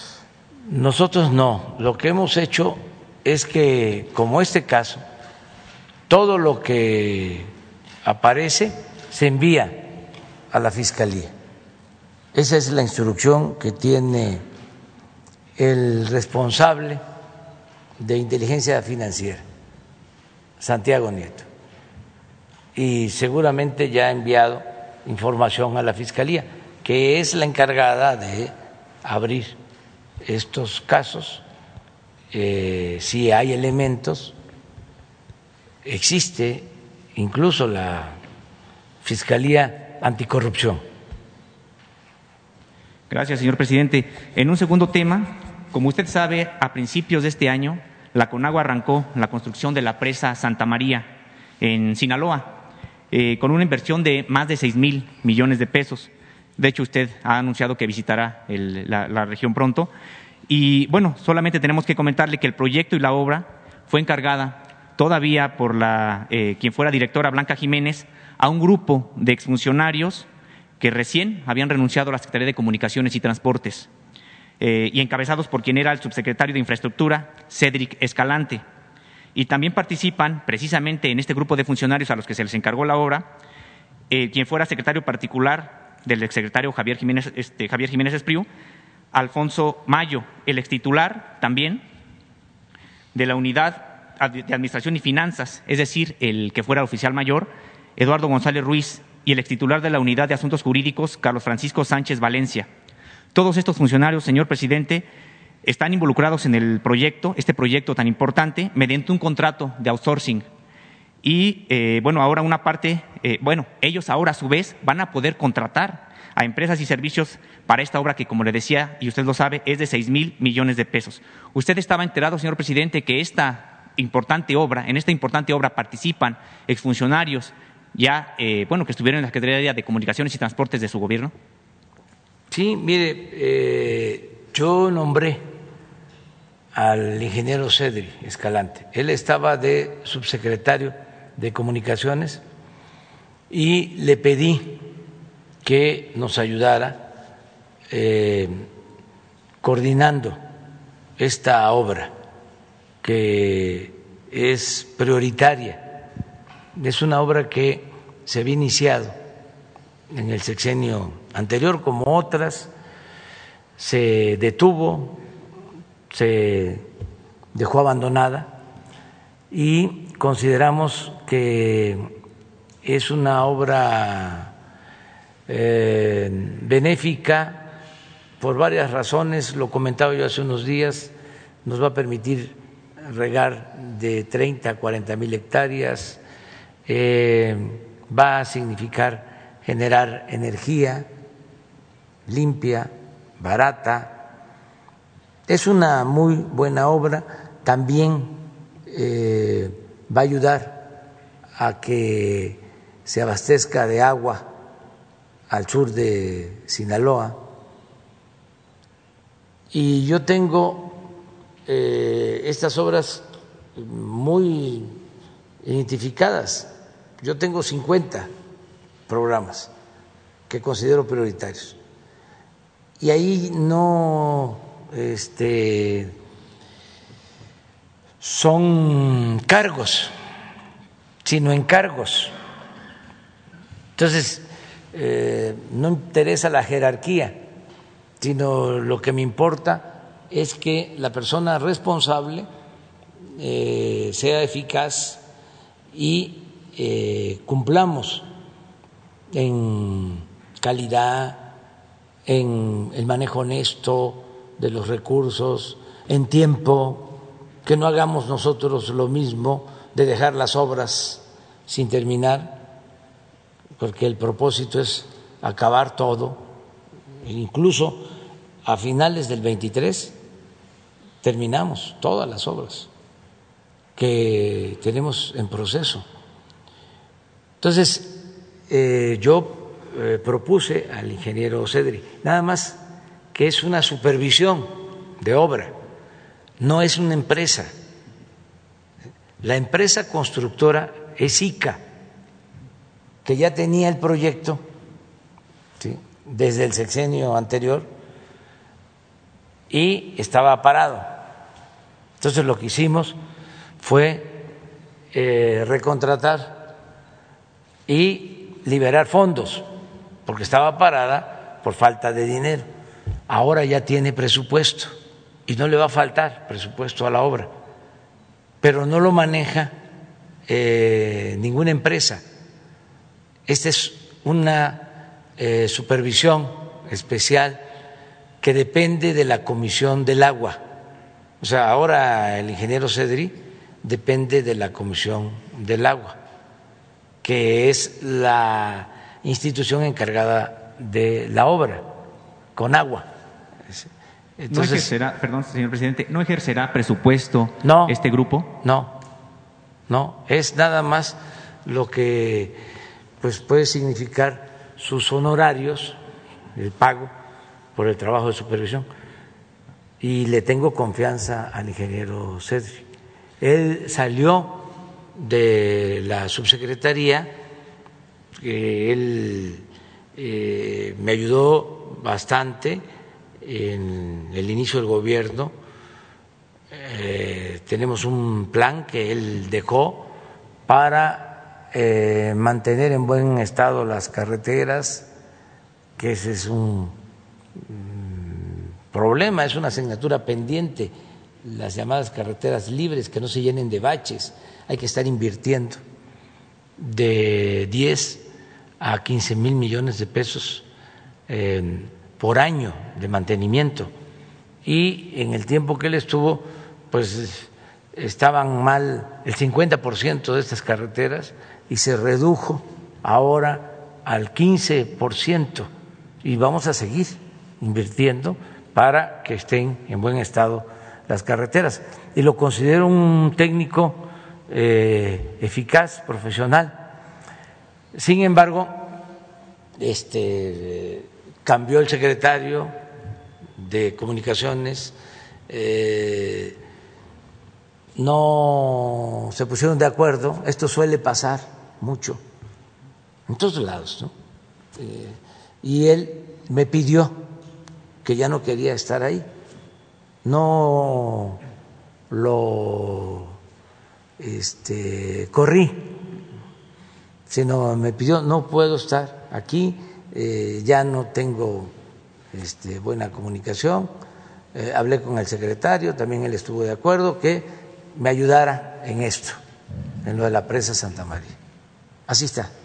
Este, gracias, señor presidente. Y finalmente, la próxima semana se cumplirán dos meses del fallecimiento del general Francisco Gallardo, eh, que, bueno, como usted sabe, intentó o propuso la creación de un, defensor de los derechos humanos, un ombudsman militar, en una época pues plena de autoritarismo, y así le fue, porque fue encarcelado, como usted sabe, y la persecución no nada más eh, pues se cebó contra él, sino incluso contra su familia. Y bueno, él, él murió, como le decía, el pasado 29 de abril y le había enviado a usted una carta en la que él solicitaba que se le reintegrara su dignidad como militar y también que se, eh, pues que se hicieran las acciones correspondientes para castigar a los responsables de su encarcelamiento y de su persecución al interior de las Fuerzas Armadas y también para que eh, bueno pues se mejorara la situación de los derechos humanos entre los militares. Eh, señor presidente, no digo ya murió el general, eh, al parecer no le fue respondida la carta. ¿Qué, acciones hay al respecto en, en, este sentido? Voy a pedir un informe secretario sobre este tema, si te parece. Y yo tenía muy buena relación con el general Gallardo, sobre todo porque fue perseguido y yo estaba en oposición y pues siempre ayudamos. Incluso participó en la creación de nuestro movimiento, fue nuestro candidato en Colima, eh, estuve con él acompañándolo y pues eh, lamento mucho su fallecimiento. Gracias, presidente. Eh, Demián Duarte. Sí, eh, buenos días, eh, señor presidente. Demián Duarte de el Sonora Power de Sonora. señor presidente, bueno, quiero abordar dos, dos, temas. Uno en particular es el económico, este, viendo pues algunos indicadores este, Parece que a pesar de la pandemia y nos aproximamos al cierre del primer semestre de este año 2021, bueno, pues eh, no nos está yendo tan mal. Eh, aparece hoy la información de que México se colocó en el lugar número 9 a nivel mundial en términos de captación eh, de inversión extranjera directa, un poco más de 29 mil millones de dólares captados. Este, bueno, el, año pasado pues es un dato importante al final de cuentas. Hubo una baja naturalmente por efecto de la situación global que tenemos, sin embargo, pues es un, es una importante y, una posición importante. El otro dato eh, que me parece muy trascendente y que no se ha tratado es el prepago que se hizo en el primer trimestre de la deuda externa. Eh, mil 4.036 millones de dólares, bueno, pues se dice fácil, son más de 80 mil millones de pesos, eh, resultan de los ahorros este, y de la disciplina financiera de su gobierno. pedirle, presidente, si nos puede pintar a partir de estos datos, bueno, pues un panorama de cómo estamos cerrando este, esta primera mitad del año, cuál es la perspectiva que podemos tener este, como mexicanos. Y si me permite, le quiero plantear un segundo tema. Bueno, yo mejor les propongo que eh, en esta semana eh, los dos, el que todavía está por terminar como secretario de Hacienda, porque ya se dio el cambio, pero formalmente va a ser a finales de este mes. Y el nuevo secretario de Hacienda este, les informen, informen al pueblo de México de cómo está nuestra economía. Yo solo adelanto que eh, vamos muy bien en la recuperación económica, que está creciendo la economía, se están recuperando empleos y eh, todos los indicadores eh, reflejan de que vamos a salir ya pronto, eh, antes que otros países y mucho mejor librados, porque no se contrajo deuda, no aumentaron los precios de los combustibles eh, y no se aumentaron los impuestos. Entonces fueron muy buenos resultados y es una fórmula, y déjenme presumir, es una fórmula nueva. Eh, que ya la vamos este, a registrar para que no vaya a haber plagio. Este, no vamos a cobrar derechos de autor, pero sí queremos que se sepa de que eh, es una forma distinta de enfrentar una crisis, lo que hicimos en México. Sobre todo, muy distinta a las recetas de los organismos financieros internacionales. Completamente distinta. Y nos dio resultados. Entonces, van a estar aquí eh, el secretario de Hacienda saliente y el entrante, y les van a informar esta misma semana. Dejen que yo hable con ellos, nada más para ver sus agendas, y van a informarle al al pueblo sobre cómo está la economía. Eh, como usted sabe, señor presidente, la semana pasada el INEGI eh, ofreció el dato de actividad eh, global económica este, y hablaba de un repunte de la economía del 24 ciento. Usted eh, manifestó eh, respecto a, este dato, eh, pero también respecto a una época importante en la historia económica del país, en donde no teníamos devaluaciones, no había inflación, ya había crecimiento. Bueno, pues refirió esto del milagro económico mexicano a partir del modelo que se tenía en aquel momento. ¿Usted cree, señor presidente, que tengamos condiciones para reeditar un momento como este? Digo, tenemos elementos, no ha habido devaluación, tuvimos inestabilidad en el peso, sin embargo, la inflación, este, a pesar de algún repunte, pues está eh, bajo control. Este, tenemos también una situación en donde, bueno, parece que viene una etapa de crecimiento importante para el país. ¿Usted cree que se configuran este, las condiciones para tener una reedición de ese momento? Sí, hay condiciones inmejorables. Porque tenemos eh, una circunstancia muy favorable la vecindad con Estados Unidos. Yo he repetido varias veces la frase que se le atribuye a Porfirio Díaz, porque él eh, y sus científicos decían que no había que poner todos los huevos en una sola canasta y eran muy partidarios de la diversificación, al menos en el discurso. Y por eso inversiones eh, inglesas, francesas, españolas y también mm, estadounidenses, pero era una economía muy diversificada en cuanto a la participación de inversión extranjera.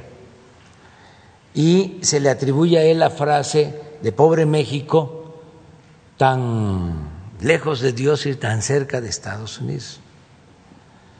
Yo ahora, eh, recordando esa frase, he dicho que bendito México,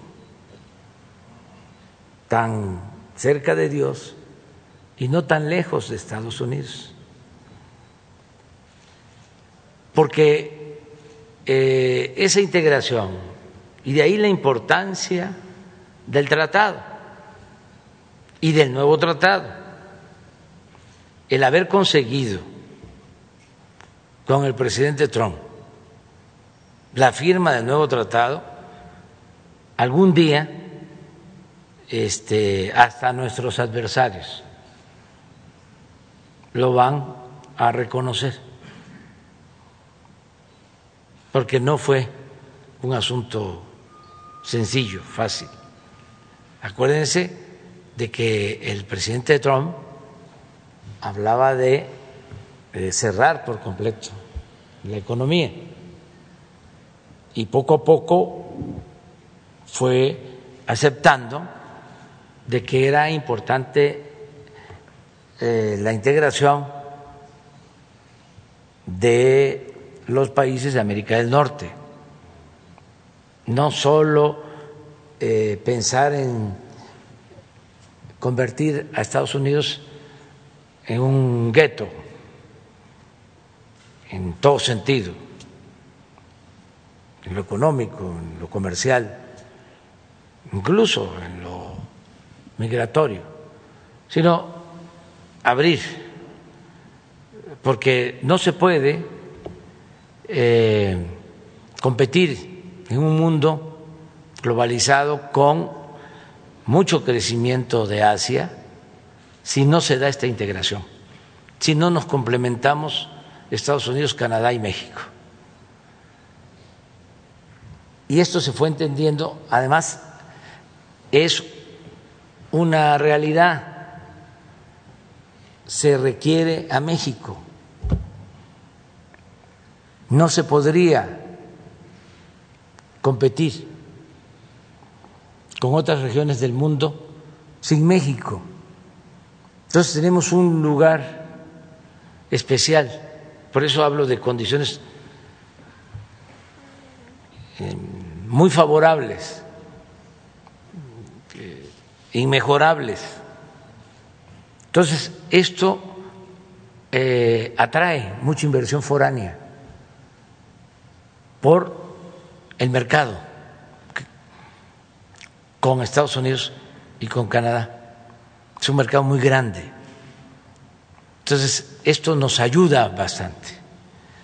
A esto hay que complementar que tenemos nosotros una fuerza de trabajo joven con relación al promedio de edad en Estados Unidos y en Canadá, y también con relación a Europa. Y tenemos trabajadores eh, muy eh, calificados. El trabajador mexicano es mucho, mucho, muy creativo, muy responsable, eh, muy aplicado. El migrante va a salir, a progresar, a trabajar. Esa es una característica de todos los migrantes del mundo. Te puede ser del mismo país, pero el comportamiento del migrante puede ser distinto. Eh, el migrante de Centroamérica, el migrante de España, el migrante mexicano, es algo especial. Es un ser eh, emprendedor, es eh, eh, un trabajador innato eh, que busca el progreso, que busca salir adelante, el migrante en general. Entonces, nos necesitamos así Y esto hace que nuestra economía tenga una ventaja comparativa con relación a las otras economías del mundo. Por ejemplo, eh, está creciendo la exportación de productos del campo, está creciendo la exportación de tomate y de mm, muchas hortalizas. A pesar de la pandemia el año pasado, el campo, el sector agropecuario creció 2%.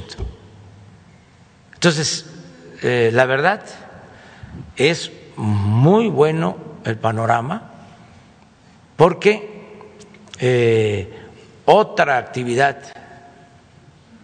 en la cual hay mucho potencial en México, pero mucho, mucho, mucho, es el turismo. Y yo espero que pronto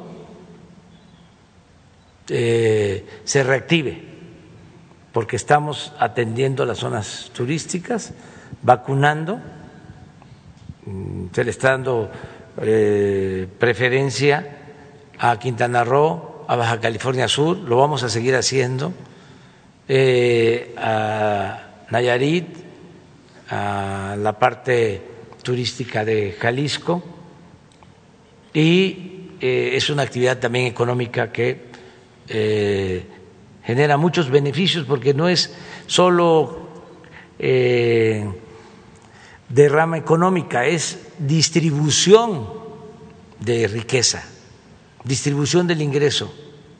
Se benefician restauranteros, se benefician hoteleros, se benefician transportistas, se benefician meseros, eh, muchísimos trabajadores. Entonces yo estoy optimista, pero bueno, que los técnicos les expliquen. Sí. ¿Cómo no, señor presidente? Bueno, eh, además de las que creo son buenas noticias, las económicas, lamentablemente hay malas noticias. Este, yo quiero aprovechar que están aquí los responsables de seguridad para plantear el tema. Eh, señor presidente, ayer eh, del informe de seguridad que presenta la secretaria Rosicela Rodríguez, vimos con preocupación eh, un par de datos que tienen que ver con delitos de alto impacto. Uno de ellos en específico es uno que preocupa sobre modo, que son los feminicidios. Este, incluso ayer este, notamos que en el informe no venía quizás por alguna omisión, la lámina eh, correspondiente a la incidencia de este delito. Eh, y es bien importante porque llevamos eh, pues una secuencia lógica de lo que está ocurriendo, que al parecer es ilógica, ¿no? Este, la situación. son 412 casos acumulados en los primeros cinco meses del año. El mes de mayo, de hecho, es uno de los meses con más incidencia. 98 mujeres lamentablemente fueron asesinadas. y es un asunto que preocupa porque además va aparejado con otro delito que tuvo también un incremento notable, que es el tema de de la eh, trata de blancas, la trata de personas. Es un asunto eh, sobre el que yo quiero llamar particularmente su atención y de la responsable del área de seguridad, eh, así como el otro tema que lamentablemente en Sonora nos impactó eh, muchísimo. Ayer se dio a conocer que el hallazgo de restos humanos este, eh, de una persona en las comunidades yaquis pues correspondía al vocero eh, y activista Tomás Rojo, este, en particular este, una persona bueno, muy vinculada al movimiento en contra del acueducto Independencia, pero que además ha tenido pues otras muchas causas. Este, comentarle ese tema, señor presidente, en particular, y decirle que en Sonora, que estamos de hecho lamentablemente en el top 10 en términos de lo que es la violencia, eh, estamos en el número 7, pues sí que estamos preocupados este, y esperamos que se tomen medidas para que no se vaya nuestro estado de las manos y que luego pues lo veamos en la posición 6 o en la 5. Eh, y, bueno, eh, usted va a estar en mi estado, este, tengo entendido que este sábado y domingo. Este, hay una petición muy en particular de los habitantes de la región centro-norte de Sonora que dicen, bueno, eh, es muy bueno que los cuarteles de la Guardia Nacional estén presentes prácticamente en todo el territorio estatal. Sabemos que en San Luis Río Colorado, en Caborca, en Nogales, en Bavispe, en Moctezuma, en Navojoa, en Ciudad Obregón, en Hermosillo, bueno, pues eh, incluso en Guaymas, pues ya se tiene tomada la previsión. Sin embargo, hay un corredor, Benjamín Gil, eh, Santa Ana Magdalena, este, que es una parte pues, que es estratégica eh, tanto para las actividades lícitas como para las ilícitas, que no tiene cobertura de ese tipo. Sería importante este, para Sonora que se tomara pues, en cuenta la, necesidad de seguridad, particularmente en esa región del Estado. Y decirle, señor presidente, que es muy bienvenido, eh, como siempre, a Sonora. Tenemos una perspectiva, creo, muy favorable en mi Estado este, a futuro, así como la tiene el país. Creo que también este, Sonora, a partir del 13 de septiembre, con la llegada del nuevo gobierno, tendrá también una perspectiva muy favorable, de mucha vinculación y coordinación con su gobierno. Ojalá pues todas esas expectativas se hagan buenas. Sí, este, estamos trabajando y, tienes razón en lo que dices. Eh, ha habido un incremento, lamentablemente, en feminicidios, en violencia familiar. Estamos ocupándonos de eso. Y en el caso de Sonora, lo mismo, es muy lamentable lo que está sucediendo en los pueblos yaquis. Eh, hoy tenemos una reunión por la tarde para tratar todos los temas de justicia a los pueblos de yaquis y yo en efecto voy a estar la próxima semana en eh, Sonora, en la frontera, y luego voy a estar en el centro y voy a estar en el sur de Sonora. Este fin de semana voy a Baja California, voy a visitar los seis eh, municipios de Baja California. Eh, voy a estar en Mexicali, voy a estar en Tecate, en Tijuana, en Rosarito, mm, en San Quintín eh, y en Ensenada. Vamos a estar y la próxima, regreso, nada más que para la frontera de Sonora. Vamos eh, a estar en San Luis Río Colorado, en Sonoita, mm, vamos a estar en Peñasco, vamos a Caborca, vamos a estar en Nogales. Y quiero ir a Cananea pues, hasta ahí nos alcanza el, tiempo, pero bueno, vamos a estar por este eh, cruce que es estratégico territorialmente, que es Santana, y ahí vamos a estar este, pues conviviendo con la gente y luego vamos a seguir los recorridos hacia el, el centro y hacia el, hacia el sur de Sonora. Vamos a estar esperando en Sonora. Por último, señor presidente, un tema que ya hemos tratado aquí, que es el tema que tiene que ver con el robo de gas LP. Eh, un asunto que creo es sensible y sobre el que se ha dado poca atención. El tema, señor presidente, eh, lo comentamos aquí hace una cosa así como cuatro meses. Eh, bueno, pues es tan grave que incluso representa un quebranto para las arcas públicas, para petróleos mexicanos, pero también para el gobierno, por 30 mil millones de pesos al año. Es un asunto este, que, me parece importante de tomar atención. Y bueno, quiero quise aprovechar que están aquí los responsables de seguridad este, para llamar la atención sobre el tema en específico, porque como usted dijo, pues los que robaban eh, eh, gasolina, este, el huachicol, pues se pasaron ahora al robo, al robo de gas. Eh, es, importante hacer esta anotación, señor presidente. el robo de gas, este, lamentablemente, pues es una industria en crecimiento, pero además el robo de gas implica que quienes se dedican a eso, pues tengan un mercado donde venderlo, este, porque pues de modo que, que hagan con él. El asunto es que se han trasladado aquí, a la Ciudad de México, y me lo, me lo han hecho saber aquí, incluso habitantes de la capital este, que están muy preocupados por la presencia de grupos este, de mafias este, que se dedican a la comercialización del gas LP en las colonias eh, de la capital del país y ellos perciben pues una situación este, de inseguridad este, con, la presencia de estos grupos. Eh, preguntar si es posible pues que se tomen cartas en, ambos, en, ambos sentidos del, del fenómeno, es decir, tanto en el robo como después en la comercialización ilegal del gas LP. Sí, ya estamos trabajando en eso. Y sí, en efecto, este, son eh, pequeñas mafias, pues, si es que se puede hablar de grandes, medianas o pequeñas, em, que se están este, eh, repartiendo el territorio, sobre todo aquí, en la ciudad. Y los más afectados pues son los consumidores. Ayer, si tenemos la lámina, que es interesante esto, más para que no crean que eh, no nos enteramos, que no sabemos, estamos informados de todo, ya no es el tiempo de antes. Nada más, a ver si ponen la lámina del precio del gas, donde está más caro es en la Ciudad de México.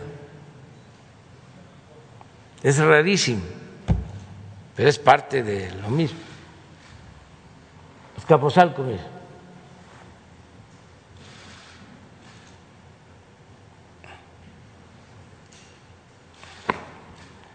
Y sobre aviso no hay engaño, ¿eh? Nada más. ¿Ya?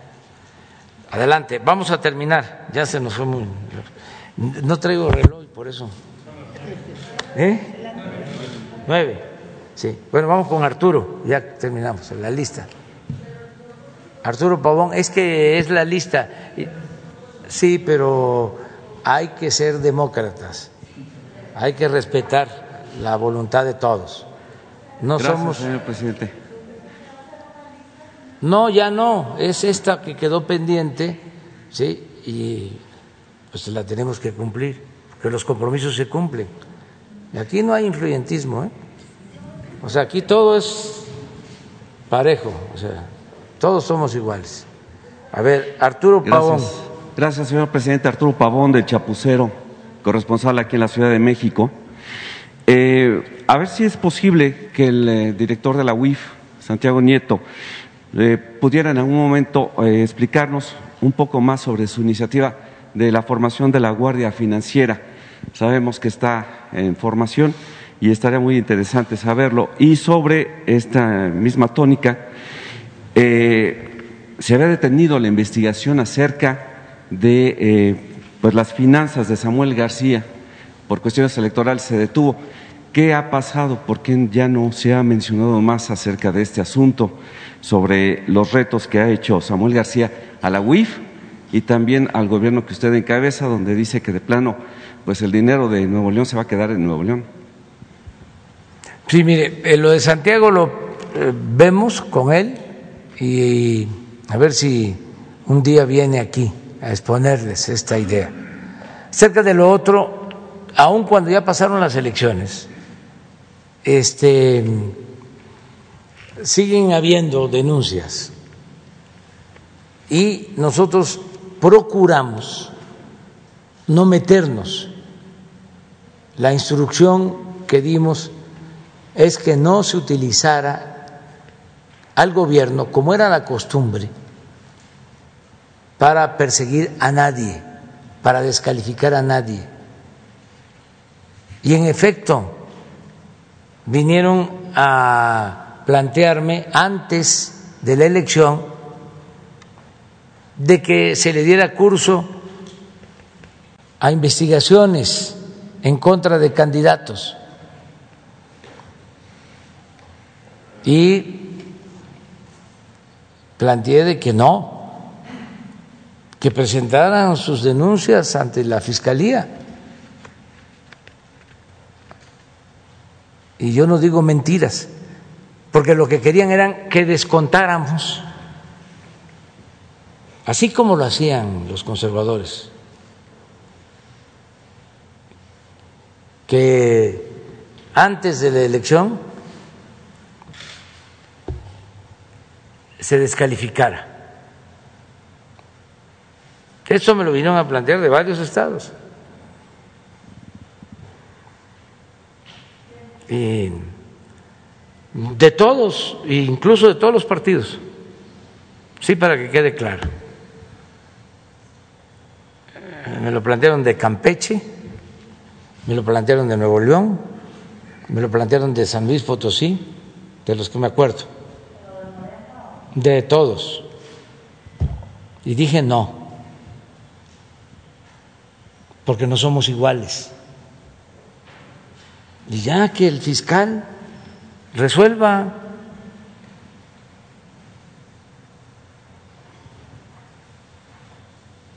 porque no vamos nosotros a hacer lo mismo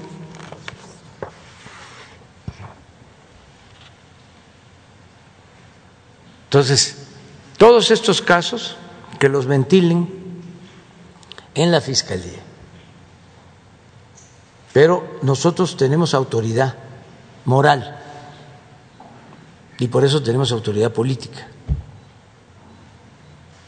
Hasta en el caso de Tamaulipas,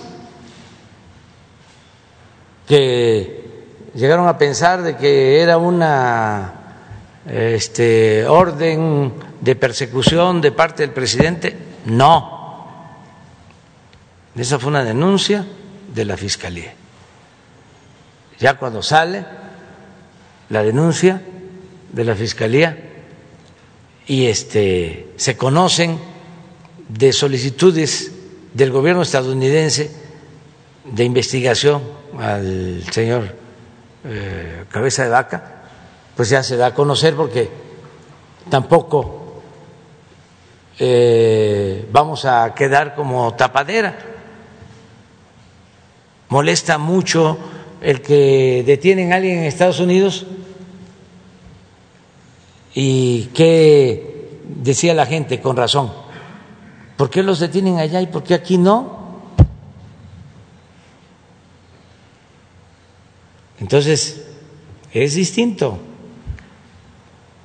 Nosotros no perseguimos a nadie. No es mi fuerte la venganza. Nosotros vamos a hacer historia, estamos haciendo historia.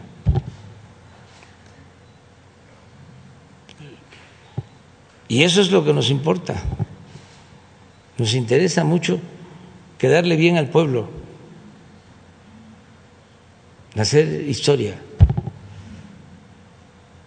Eh, y no necesitamos la politiquería ni actos espectaculares. Esto que hizo Salinas con el dirigente petrolero, lo que han hecho en otros casos. No.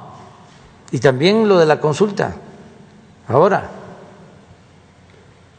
es porque son tan chuecos, tan chuecos, tan chuecos, tan chuecos, de que si yo no hubiese presentado la solicitud para la consulta, estarían ahora gritando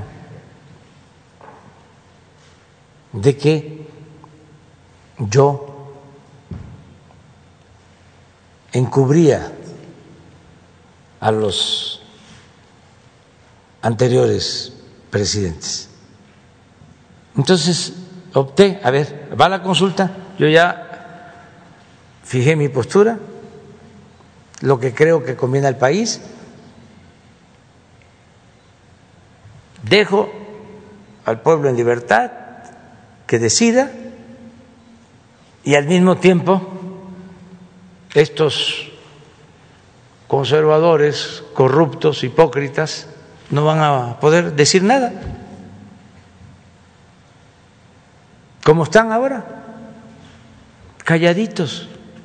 A mí me gustaría que abrieran mesas de análisis, de reflexión en Televisa, en Azteca, en Imagen, en Reforma, en el Universal, en el Financiero, en Milenio,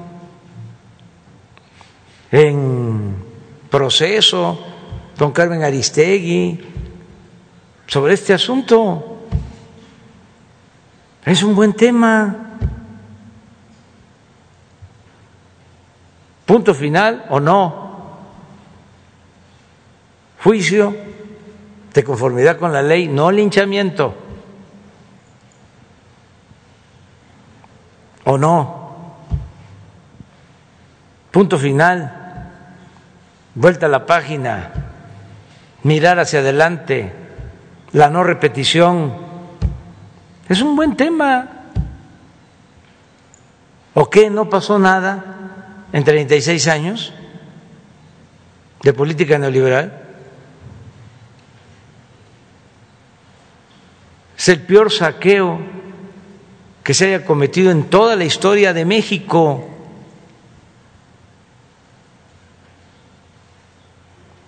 Pues cuando menos vamos a ponernos de acuerdo y a decir, este, existió, pero ¿para qué nos quedamos anclados o nos empantanamos? Vamos hacia adelante, que esto no se repita y que se acabe la corrupción y que se acabe la impunidad. Y si los de atrás no fueron castigados, que nosotros sí podamos ser castigados.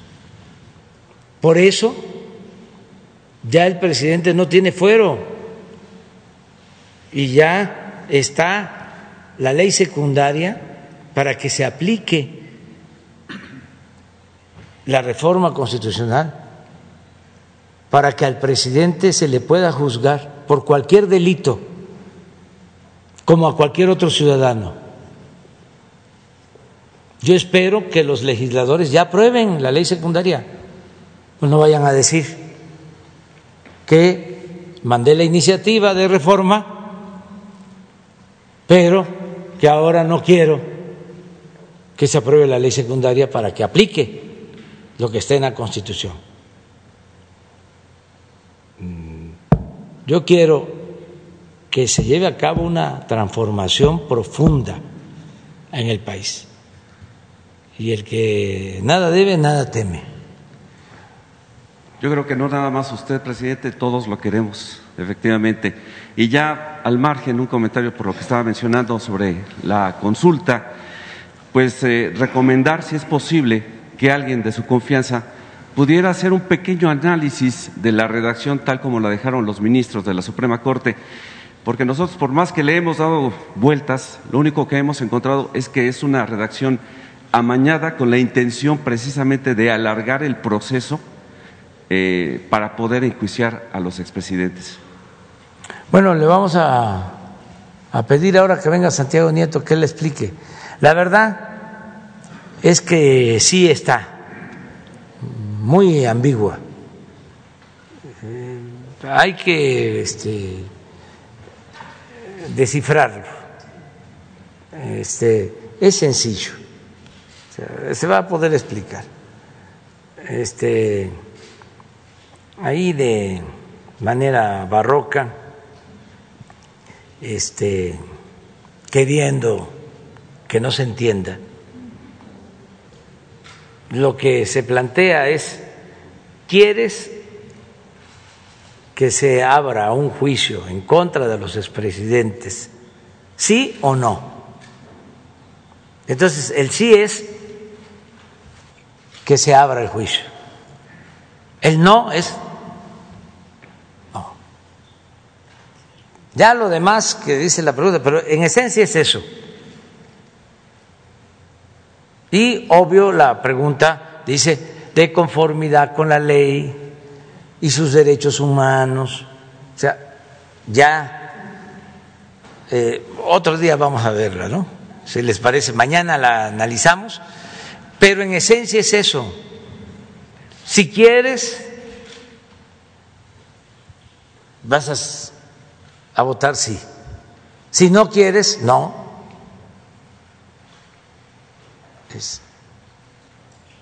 como dicen por allá por mi pueblo, ¿vas a querer o no vas a querer? Bueno, ahí nos vemos. Muchas gracias, presidente.